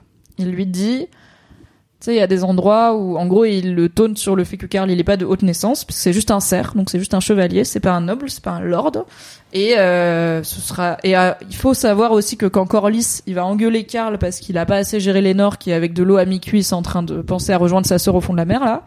Euh, il Grosse lui dit, il utilise en anglais le mot patron. Your patron, Oui. euh, retrieve your patron. C'est comme Va ton le chercher. Patreon, quoi. Comme sur Patreon. Abonnez-vous à mon Patreon pour devenir mes patrons. Merci. Voilà. Fabrice c'était mon patron, il peut vous dire c'est une expérience super. Ouais. J'ai été son premier patron sur Patreon. C'est vrai. 100% des patrons valident l'expérience patronner Mimi. Merci beaucoup, Isaac. Euh, et en fait, Patreon, justement, ça donne l'idée de c'est un homme qui te paye. Et du coup, il sous-entend aussi peut-être que Carl est le gigolo de Laenor, qu'il est un peu un toy boy, tu vois, qui paye pour être avec lui, euh, et pas un amour euh, ou pas- une amitié véritable. Il l'insulte un peu. Mais. Corlys c'est un peu homophobe. Hein. Corlys c'est en mode mon Ah fils oui. il est pas gay, ça va lui passer. Oui. Donc euh, Corlys, on peut pas être bon en tout. Euh, il est pas woke en tout quoi. Non. Il est super euh, aventurier marin, c'est déjà bien. Auto-promo mes chansons. Je vous ai vu faire autopsie tout à l'heure, c'était très euh, très réussi. Euh, donc il taunt Karl sur le fait qu'il est pas noble, que c'est juste un cerf, et il lui dit tu sais il y a des endroits dans le monde où ce qui compte c'est pas ton nom, c'est combien d'or t'as. Et Karl est là vraiment je quelle transaction tu me proposes en fait? Je sais pas de quoi tu parles, on se connaît pas, on s'est jamais parlé, et je sais que t'es chelou. A quick death. Et là alors ça part. Il y a Damon qui met à lire un gars comme ça là dans l'escalier, on sait pas qui c'est. Pourquoi faire Il y a Lane, bah parce qu'il leur Ah faut oui. un corps finalement. Mais Mais, ça, moi je me suis dit bon, moment, c'est juste euh, pour, euh, tu vois, comme dans Metal Gear, c'est pour que les gardes ils t'entendent pas quoi. Oui. C'est pour pas se faire repérer, pour que la voix soit libre. Mais en même temps, il lui a dit il faut une mort rapide avec des témoins. Donc je suis là, bah peut-être tu es, tu es pas les témoins, tu vois, c'est compliqué. Euh, y a et du coup je me suis dit ok donc Carl il va tuer Lénore chez ses parents c'est hyper triste et tout à l'enterrement de sa sœur. Bon finalement c'est quasiment ce qui se passe. Rhaenys elle passe un sale mardi hein, c'est très compliqué. C'est pas très bien pour elle. Et j'ai pas du tout vu venir que c'était un fake out et que et même quand on montre alors dans Ah, un des aussi. podcasts que j'ai écouté il y a un des gars qui a pas lu les livres donc il avait aucune idée de est-ce qu'il meurt ou pas qui a dit quand j'ai vu le corps carbonisé dans la cheminée j'ai fait c'est pas lui. Parce que dans à la télé quand on reconnaît pas le corps c'est jamais lui c'est évidemment pas lui. Donc il a pas été surpris que Lénore soit vivant à la fin parce qu'il a dit si le corps il a été foutu dans la cheminée c'est pour pas être reconnu. Du coup c'est pas vraiment lui qu'ils ont tué et ils font passer un autre corps pour le sien j'étais là franchement respect j'ai vu pas mal de séries télé, mais moi je l'avais pas, peut-être parce que bah, je pensais qu'il allait mourir. Et du coup, c'est ça qui s'est passé, c'est que ce serviteur qui a été tué par Daemon, il y a quand même eu un mort, et il a quand même été tué à main nue par Daemon Targaryen. Je vois des gens qui, qui sont là sur internet en mode ah un crime sans victime. Je suis là, si vraiment il y a une victime, hein, c'est juste pas quelqu'un de noble, mais il y a une victime qui devient officiellement Feu Laenor Targaryen. Et euh, Karl et lui prennent la fuite. Est-ce que t'as kiffé? Est-ce que toi, du coup, qui savais pas, tu l'as vécu un peu comme un Ouais, j'ai trouvé ça cool. twist un peu haletant, ou est-ce que sûr. tu t'es dit ah c'est cheapos euh, Non, non, j'ai trouvé ça cool et je me suis dit, d'un côté, je trouve ça cool que Rhaenyra finisse par euh, bah, finalement lui sauver la vie parce que l'air de rien on peut se dire bah qu'ils auraient pu décider S'éloigner de autrement. tout ça, c'est très bien pour lui. hein. Et mais d'un autre côté, je me dis, ok, peut-être. Alors c'est sans doute pas le cas dans les livres, mais que, ok, donc en fait le mec, enfin voilà un secret de plus. Oui, Et voilà une c'est trop branche bien comme secret. potentielle qui s'ouvre en plus. Et c'est un Targaryen, donc a priori il va pas faire d'enfant, c'est bien un des problèmes qu'il a, mais il a du sang, il y a un Targaryen quelque part dans le monde puisqu'il a du sang Targaryen par sa mère, Rhaenys, et c'est toujours intéressant qu'il y a un Targaryen quelque part dans le monde qui, en plus, a un dragon. Hmm. Quand même. Est-ce que t'as pensé à son dragon? Est-ce que tu t'es dit quid de Non, son dragon? T'avais oublié qu'il en avait un? Oui. Alors moi, je, je suis contente parce que ça veut dire que vous suivez toutes les bêtises qu'on vous raconte avec Tequila Tex et tous nos trucs de nerd. Parce que j'ai beaucoup de gens qui m'ont dit, ok, mais quid du dragon Ah de oui. Lénore Qu'est-ce qui va se passer? Je suis là, c'est bien. Vous suivez vraiment les en train de monter une secte de nerds, quoi, tu vois. On était déjà beaucoup en vrai, hein, Oui. qui ont lu euh, les, livres de. George R. R. Martin, mais bienvenue, on est encore plus nombreux maintenant. Euh, du coup, alors on ne sait pas trop ce qui va se passer avec le dragon de Lénore. Alors il n'y a pas de truc GPS, enfin peut-être qu'il va le suivre et que ce sera un mystère de Lénore est mort et son dragon est parti. Ce qui arrive, genre Vagar, elle avait une rider avant Léna qui est décédée et du coup Vagar est redevenu sauvage. Peut-être que ce sera un mystère de plus personne arrive à dresser le dragon de Lénore après sa mort. On se demande pourquoi. Bah en fait c'est parce qu'il est pas mort. Peut-être que ça va mettre la puce à l'oreille de quelqu'un, de Rhaenys par exemple, sa mère qui est aussi Targaryen et qui a aussi un dragon qui va se dire peut-être que mon fils est pas mort finalement et que ça va lui donner un petit peu d'espoir. Peut-être que en fait et c'est vraiment pas un spoiler parce que j'en sais rien. En fait, épisode précédent, on voit Lénore qui se bat aux Stepstones ou qui se fait planter par Karl et c'est une fin hyper douce amère de il a eu il s'en est sorti en fait tout ça pour mourir comme Mhm. un con, tu vois, et du coup, il y aura plus de problème avec son dragon, mais effectivement, a priori, personne ne peut chevaucher Sismok, le dragon de Lénore, tant que Lénore est vivant. Ça veut pas dire que son dragon va le rejoindre en mode téléguidé, mais euh, il peut se barrer, le retrouver, il peut ne pas. Encore une fois, c'est pas vraiment des chiens, c'est pas hyper précis, euh, mais en effet, a priori, personne d'autre ne peut monter dessus. Bravo, vous avez bien suivi. Je, je pars du principe que Lénore devrait pas être plus important dans l'histoire que ça, vu que dans le bouquin il meurt là, mais en vrai je serais trop contente s'il revient, ou qu'on a un moment une idée de ce qu'il est devenu, tu vois, si à un moment on entend parler, euh, je sais pas, euh, d'un seigneur euh, aux cheveux gris euh, d'au-delà des mers, tu vois, je serais là en mode yes, my Il est rasé. Il s'est rasé la Il s'est tête. rasé la tête. Il va devoir garder Car, la tête rasée. Parce que c'est. Sauf s'il va assez loin. Là où personne n'est jamais allé et où ils savent même pas qu'il y a des Targaryens, peut-être. On en parlera avec Tequila Tex. ah oui, ou alors il montre pas sa mort à l'écran, mais dans quelques saisons, le dragon se fait apprivoiser par quelqu'un. Ce qui serait une bonne façon de nous dire il est mort, on sait pas comment, on sait pas pourquoi. Mais un jour, quelqu'un arrive à dresser son dragon et tout le monde fera Ah, c'était le dragon le plus indressable du monde. Et en fait, non, c'est juste qu'il avait déjà un rider. Maybe. Comment, Rega- comment Vagar est revenu à Westeros sans Lena? Euh, bah Vagar a Aemond maintenant et aussi les dragons ils sont enfin ils savent euh, où ils habitent hein, globalement ils enfin ils, ils peuvent ils ont pas besoin d'un humain pour les diriger ils peuvent aller où ils veulent donc euh, ils savent ils connaissent les bails je pense que c'est ça il y a une vanne qui dit que c'est le premier Unsullied Ah bah j'espère pas c'est triste les Unsullied c'est les esclaves qui se font castrer là les Ah gars oui. de Daenerys tu sais qui sont gentils mais c'est triste quoi ok est-ce que t'as des choses à ajouter sur cet épisode? Sinon je fais un petit tour des questions précises auxquelles j'ai pas encore répondu et on est Non, mais j'ai, trop hâte de la suite. En vrai. Ouais. T'attends quoi de... Parce que là, il nous reste que deux épisodes. Bah ouais. Non, trois. 8, 9, 10. Oui. Est-ce que t'as une idée de sur, sur quoi ça va se finir? C'est quoi les enjeux immédiats, là? Bah, à mon avis, ça va finir sur. Ok, ça va. C'est vraiment le début de la guerre. C'est-à-dire que pour moi, tout. Tu penses que ça va finir en baston de dragon, genre? Bah. Ouais, mais en fait, en gros, pour moi, ça va, ça va, ça va finir en baston de dragon, mais qui va être. Je pense va- que épisode 9, c'est baston de dragon, et épisode amener- 10, c'est les cendres, tu vois. Pas les cendres finales, mais genre les conseils... Enfin, Oui. L'ampleur émotionnelle de cette baston de dragon, quoi. Et pour moi, c'est le setup de la guerre de la guerre de succession, quoi. C'est évident. La danse des dragons. On m'a demandé est-ce qu'il y a... Alors, est-ce Pourquoi que ça tu, va... tu dis depuis tout à l'heure la danse des dragons C'est le pardon, c'est le nom de cette période de l'histoire de Westeros, c'est la Ah. danse des dragons, le moment de l'affrontement entre différents Targaryens pour la succession du trône. Euh, c'est la danse des dragons. Et pourquoi ils ont pas appelé la série la danse des dragons? Pourquoi ils ont appelé Game of Thrones? Game of Thrones et pas Song of Ice and Fire Ah, On ne sait pas, c'est pas le nom. Mais euh, c'est pas grave, en France ils l'ont appelé le trône de fer, donc finalement, euh, Oui. on peut pas être bon en tout. J'avoue. Ok, alors oui, grosse, grosse question quand même qui est beaucoup revenue, c'est dans cette histoire de Karl, euh, Lénore, Rhaenyra, Daemon, qui est au courant de quoi? Est-ce que est-ce que Rhaenyra croit qu'il est mort? Est-ce que Daemon croient qu'il est mort? A priori non. Est-ce que Lénore savait qu'il allait être sauvé? Ou est-ce qu'ils l'ont assommé et ils l'ont sauvé? Est-ce qu'il était dans la conspiration? Genre ok on va faire semblant de se battre et tout Ben je sais pas. Je peux pas vous dire parce qu'encore une fois dans le bouquin ça n'arrive pas. Moi ce que je pense c'est que Lénore était pas au courant avant. Je pense pas qu'ils se sont mis d'accord avec Rhaenyra pour concocter ça. Je pense que c'est Rhaenyra et Daemon qui ont décidé ça et que c'est Karl qui l'a présenté à Lénore. Je sais pas en vrai. Je sais pas. J'arrive pas à imaginer comment ils se sont mis d'accord. Mais du coup, je, je, je peux pas vous dire. Peut-être qu'il était dans les bails dès le début. Peut-être que c'est Rhaenyra et lui qui en ont parlé, tu vois, en mode et si on faisait ça. Ah, pour Mais moi, non, parce qu'il lui avait proposé d'être à ses côtés et tout. pour moi, c'est Damon qui va voir Karl et en gros qui dit bah voilà voilà l'idée et et euh, tu mets tu mets les Nords dans le tu mets les dans le dans le, dans le coup quoi. Ou alors. Et en fait, ça se fait. y a- y a Rhaenyra est pas est pas au courant quoi. Pour ah, moi, tu penses que tu penses, mais du coup, Enfin, tu penses que Rhaenyra elle l'a fait buter. Alors Rhaenyra est au courant, tu vois, mais juste elle est pas du tout dans. le- Pour moi, c'est un triptyque qui joue après dans l'action quoi. Tu ok. Elle, elle est là. Il faut qu'il passe pour mort. Ouais. Mais tu penses pas qu'elle l'a vraiment fait buter du coup? Non. Ok. D'accord. Parce qu'elle aurait pu dire à Daemon, il faut le tuer. Ah, et Daemon, oui. il le fait disparaître, mais elle, Rhaenyra, elle pourrait ignorer qu'il est pas mort, tu vois. Elle est pas obligée d'avoir l'info. Oui. On sait pas qui a commandité quoi, et il y a beaucoup de gens qui étaient là, ok.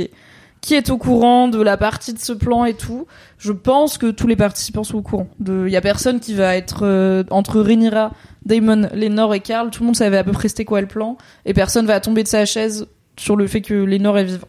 Je crois pas. Rhaenys, peut-être.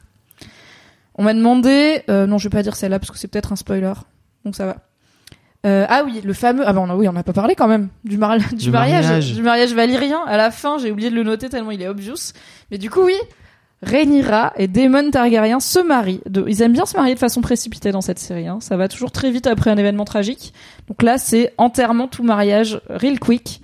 Et alors, on a un petit point sur euh, les symboles de ce mariage valyrien, puisque c'est la première fois qu'on voit un mariage dans la tradition de Valyria dans Game of Thrones. J'étais ravie, car j'aime bien la culture et les rituels, comme je t'ai dit. Et du coup, il y a une chose assez notoire qui se passe, c'est que ils se dessinent, donc il y a une symbolique de sang, évidemment, qui est très présente. Ils se coupent mutuellement la paume avec du, du dragon glass, du verre dragon, qui est de l'obsidienne.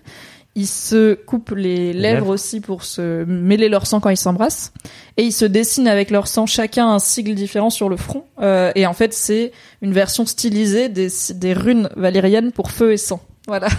Et j'ai cherché, est-ce que c'est un mariage qui est validé par la Fédé, c'est-à-dire est-ce qu'il y a euh, bah, un prêtre, un, Ah oui. un prêtre, un mestre, un septon, pardon, pour le célébrer? Eh bien, écoutez, je sais pas trop. Du coup, j'ai essayé de voir s'il y avait. Alors, il y a un mestre, ce qui est sûr. Voilà, je vous mets ça. Est-ce que c'est ça? Oui. Je vous le mets dans le chat. Bah non, je vais vous l'afficher, c'est beaucoup plus simple. Hop. Hop. J'arrive. Je suis là. Voilà. Donc c'est les symboles pour Fire et Blood qui se mettent mutuellement euh, sur le front. Vous le saurez. Oui, est-ce qu'il y a un septon qui officie à ce mariage? Est-ce que euh, il a une forme de légitimité religieuse, voire légale? Est-ce que Viserys est au courant? Eh bien, écoutez, je ne sais pas. J'ai tendance à dire que peut-être Viserys va l'apprendre dans l'épisode d'après, avoir le seum, parce que clairement, je pense qu'on l'aurait au moins vu essayer de s'y opposer. Euh, je pense que c'est un truc qui est fait dans la précipitation et euh, c'est pas la première fois que des Targaryens se marient dans la précipitation et se disent on le fait c'est un peu ils se marient à Vegas quoi on le fait maintenant et ensuite une fois que c'est fait c'est quand même plus simple pour peu qu'on consomme le mariage pour peu Mhm. que Rhaenyra elle soit assez vite enceinte d'un quatrième loustic en fait quand c'est fait c'est fait et en plus il va faire quoi Viserys? Il va taper par terre c'est on sait pas tu vois il sert à rien Mhm. Donc euh, y a mais il y a pas de septon a priori puisque donc ils sont pas dans la foi des sept euh, ils sont dans la foi de, des Targaryens c'est-à-dire euh, bah les dragons finalement ils sont un peu fans de eux-mêmes. Et je me suis demandé si un des gars qui était là c'était un septon ou pas. Donc j'ai demandé à Joanna Robinson ma podcastrice préférée sur Twitter et elle m'a répondu non je pense que c'est un mestre donc voilà il n'y a pas d'éléments religieux ni politiques qui valident ce mariage mais guess what? Daemon et Rhaenyra ont décidé de se marier ils ont chacun un dragon probablement que du coup s'ils veulent se marier j'imagine qu'ils peuvent quoi. Quand même important. On m'a demandé comment les dragons font du feu. Je ne sais pas. Les dragons c'est magique. Vraiment on ne sait pas. Euh, pourquoi Alicent est impunie on en a parlé Pourquoi Otto est de retour? Ah oui, j'ai eu une question marrante. Quand Aegon parle du fait que sa sœur et lui aiment bien les créatures à longues jambes, de quoi il parle? Il parle du fait qu'elle aime bien les araignées, les insectes et que lui il veut soulever des meufs. C'est vraiment la seule vanne Oui, qu'il a. C'est son intérêt, c'est soulever des meufs. Je sais pas quoi vous dire de plus. On m'a demandé, c'est une bonne question, si Damon et Rhaenyra ont un bébé, est-ce que du coup ça devient lui le nouvel héritier ou est-ce Ah. que les gamins bruns ils passent quand même avant? J'y ai Alors, pensé. les gamins bruns ils passent avant parce Ouais, que dire qu'ils passent pas avant ce serait reconnaître que c'est des bâtards et rappelons que on n'est pas censé faire enfin si c'est des bâtards euh, Rhaenyra elle peut être Hmm. vraiment condamnée à mort quoi on n'est pas censé faire des bâtards quand on est la, la future reine donc euh, non normalement c'est toujours si c'est Rhaenyra la reine c'est toujours Jace son premier fils qui devrait hériter du trône ou Luke si Jace est plus là etc et ensuite il y a Geoffrey le petit bébé qui est né dans l'épisode précédent et ensuite seulement il y a le potentiel enfant qu'elle aurait avec Daemon mais le fait qu'il soit blondiné ne fait pas normalement qu'il passe devant. Après, des fois, les Targaryens, ils décident ce qu'ils veulent, mais dans les règles de Westeros, c'est non.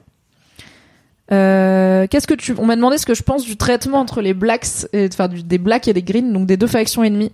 Je trouve ça, comme je l'ai dit, très intéressant, car on arrive à avoir de l'empathie pour les deux camps, et qu'on commence à avoir se dessiner assez clairement qui est dans quel camp. Et qu'à chaque épisode, c'est un peu plus limpide, genre là, Mm. je trouve que c'est intéressant qu'on ait comment Rhaenys, elle se place, le fait qu'elle soit pas pour que les enfants de Rhaenyra héritent de Driftmark, bah, ça a peut-être posé une scission alors qu'on aurait pu se dire elle doit être Team Rhaenyra parce qu'elle-même elle aurait bien aimé avoir le trône et qu'elle va soutenir la meuf qui va peut-être y arriver qui a une Targaryen comme elle et tout mais en vrai elle est un peu saoulée par les bâtards de Rhaenyra. On a le frère de Corlys qui est pas non plus euh, dans la team Rhaenyra parce qu'il est pas pour les bâtards. On a euh, Larys qui est devenu un personnage hyper important euh, dans l'épisode précédent. Donc euh, donc pour rappel, les Blacks, c'est la team Rhaenyra, c'est la team Targaryen, qui veut donc que Rhaenyra hérite du trône et que ses enfants, légitimes ou non, enfin en tout cas co- reconnus comme légitimes, héritent du trône après elle. Et euh, les Greens, c'est la team Hightower, qui veut que les enfants d'Alicent, donc les blondinés, euh, Aegon en premier lieu, héritent du trône quand Viserys sera mort. Car euh, la bâtardise et le système patriarcal. C'est une défense du système patriarcal à Westeros. Est-ce qu'il y a des rats dans cet épisode? Il n'y a pas de rats dans cet épisode, mais il y a Larry Strong, donc il y a peut-être des rats dans cet épisode. Oh. Et enfin, est-ce que Elena c'est une dreamer? Eh bien écoutez, on dirait que Elena Targaryen, donc la petite blonde, est une dreamer comme son comme son père voudrait l'être, euh, et donc fait des déclarations qui ont l'air d'être prophétiques. Donc encore une fois, faites attention à ce qu'elle dit, mais ne le googlez pas. Prenez ça comme des petits trucs que c'est un peu bon, c'est un exemple un peu éclaté. Bah, comme d'hab, si tu googles quoi que ce soit dans cette alors série, tu vas te faire oui. Mais même en règle générale, genre les prophéties sont faites pour être vagues, elles sont faites pour être interprétées de façon multiple. Toutes les prophéties intéressantes dans la fiction, c'est pas hyper malin de savoir exactement à quoi elles se rapportent. C'est quand ça arrive, tu fais Ah, c'était ça de ouf. Dans Game of Thrones, il y a des gens qui parlent de Jon Snow sans savoir qu'ils parlent de Jon Snow, tu vois. Et toi, au bout d'hyper longtemps, t'es là, attends, la prophétie sur le feu et machin, c'était Jon Snow. Vous avez parlé de Azor Ahai, le prince qui a été promis et tout. Vous avez suivi. Voilà. Je pense qu'on a fait le tour. Moi, j'ai fait le tour de mes questions. On a fait le tour de ce fabuleux épisode 7 C'était super. de House of the Dragon. J'ai hâte, tellement hâte de l'épisode prochain qui, normalement, devrait continuer à creuser des thèmes euh, dont évidemment on a parlé et euh, enfin dont on a parlé dans cet épisode euh, mais qui euh, qui sous-tendent la série et je connais juste le titre de l'épisode donc je vous en dis pas plus mais ça devrait être cool. Quand il y a des scènes coupées, est-ce que tu les considères comme canon? Oui et non parce qu'à la fin elles sont pas dedans mais je sais qu'il y a plusieurs scènes coupées assez importantes enfin assez importantes. Il y a une scène coupée de l'épisode précédent où Damon réconforte ses filles après la mort de Lena. Ce qui est cool parce que là, il y a juste une scène où il les abandonne sur le Bah toit. oui. On dirait vraiment que c'est un connard alors qu'en vrai, il leur fait un câlin, c'est mignon. Et il y a une scène dans l'épisode précédent où euh, Damon est clairement présenté comme potentiellement bisexuel. Bon. Perso, ça me surprend zéro. Je suis là, c'est un mec qui a l'air d'être un kiffeur. Il croque la life, tu vois, il est genre au burry de martel et tout. Peut-être qu'il soulève des gens. Donc si vous parlez d'autres scènes coupées, je ne sais pas, euh, le rôdeur à quoi tu fais référence, euh, mais je, je m'y appesantis pas trop parce que bah à la fin c'est pas dans la série et j'essaye quand même de m'arrêter sur ce qu'il y a dans la série quoi. Si je rajoute les scènes coupées, les behind the scenes, euh, les bêtisiers et euh, les notes de bas de page des scénarios, ça va faire beaucoup. J'ai déjà le livre et la série. Le générique, ah, il a évolué depuis le début. Oui, il a évolué. Euh, J'avais mis dans le cherche dans le les notes du podcast de l'épisode précédent, j'ai mis un lien vers un thread de la garde de nuit qui explique les évolutions.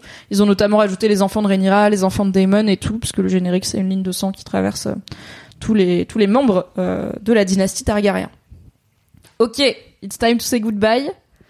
T'as kiffé Fabrice? J'ai, merci Ah bah merci d'être pour venu. cette invitation. Merci d'être un Moins d'hommes poissons euh, que Moins le bon Oui.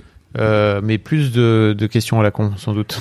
non, pas de questions à la con. Beaucoup de questions. Enfin, tu vois, il y a plein de questions plus ou moins évidentes. C'est c'est une série complexe. Ce micro pèse beaucoup de 14 choses. kilos. Les gens ne le savent pas, mais franchement, je t'es qui Fabrice a le canal carpien euh, en douleur, en douleur totale.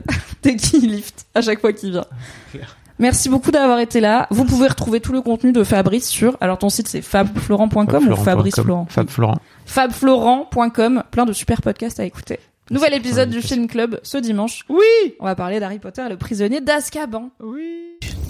Merci beaucoup d'avoir écouté nos digressions. Rendez-vous mardi prochain à 21h sur Twitch et mercredi prochain en podcast pour un nouvel épisode. Si vous aimez ce contenu, n'hésitez pas à lui laisser 5 étoiles et un commentaire sur Apple Podcast ou un petit mot gentil sur Spotify. C'est la meilleure façon de le faire rayonner.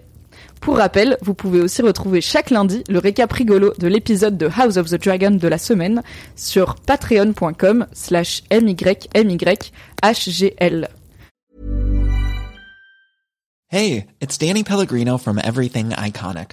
Ready to upgrade your style game without blowing your budget? Check out Quince. They've got all the good stuff, shirts and polos, activewear and fine leather goods, all at 50 to 80% less than other high-end brands.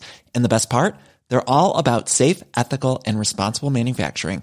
Get that luxury vibe without the luxury price tag. Hit up quince.com slash upgrade for free shipping and 365 day returns on your next order. That's quince.com slash upgrade. Merci d'avoir écouté cet épisode. Pour soutenir le podcast, pensez à lui mettre 5 étoiles et un gentil commentaire sur votre appli préférée. Vous pouvez retrouver le reste de mes contenus audio sur le flux Mimi Hegel, mais en podcast, m'écouter avec la créatrice de contenu Marie Kigaille chaque mardi dans le podcast BFF, et me retrouver tous les dimanches en compagnie de Fabrice Florent dans notre podcast cinéma Le Film Club. Pour les récaps rigolos de séries, ça se passe sur Patreon. Tous les liens sont dans la description. Je vous souhaite une très belle journée et un grand merci à Valentin Nortier pour le générique.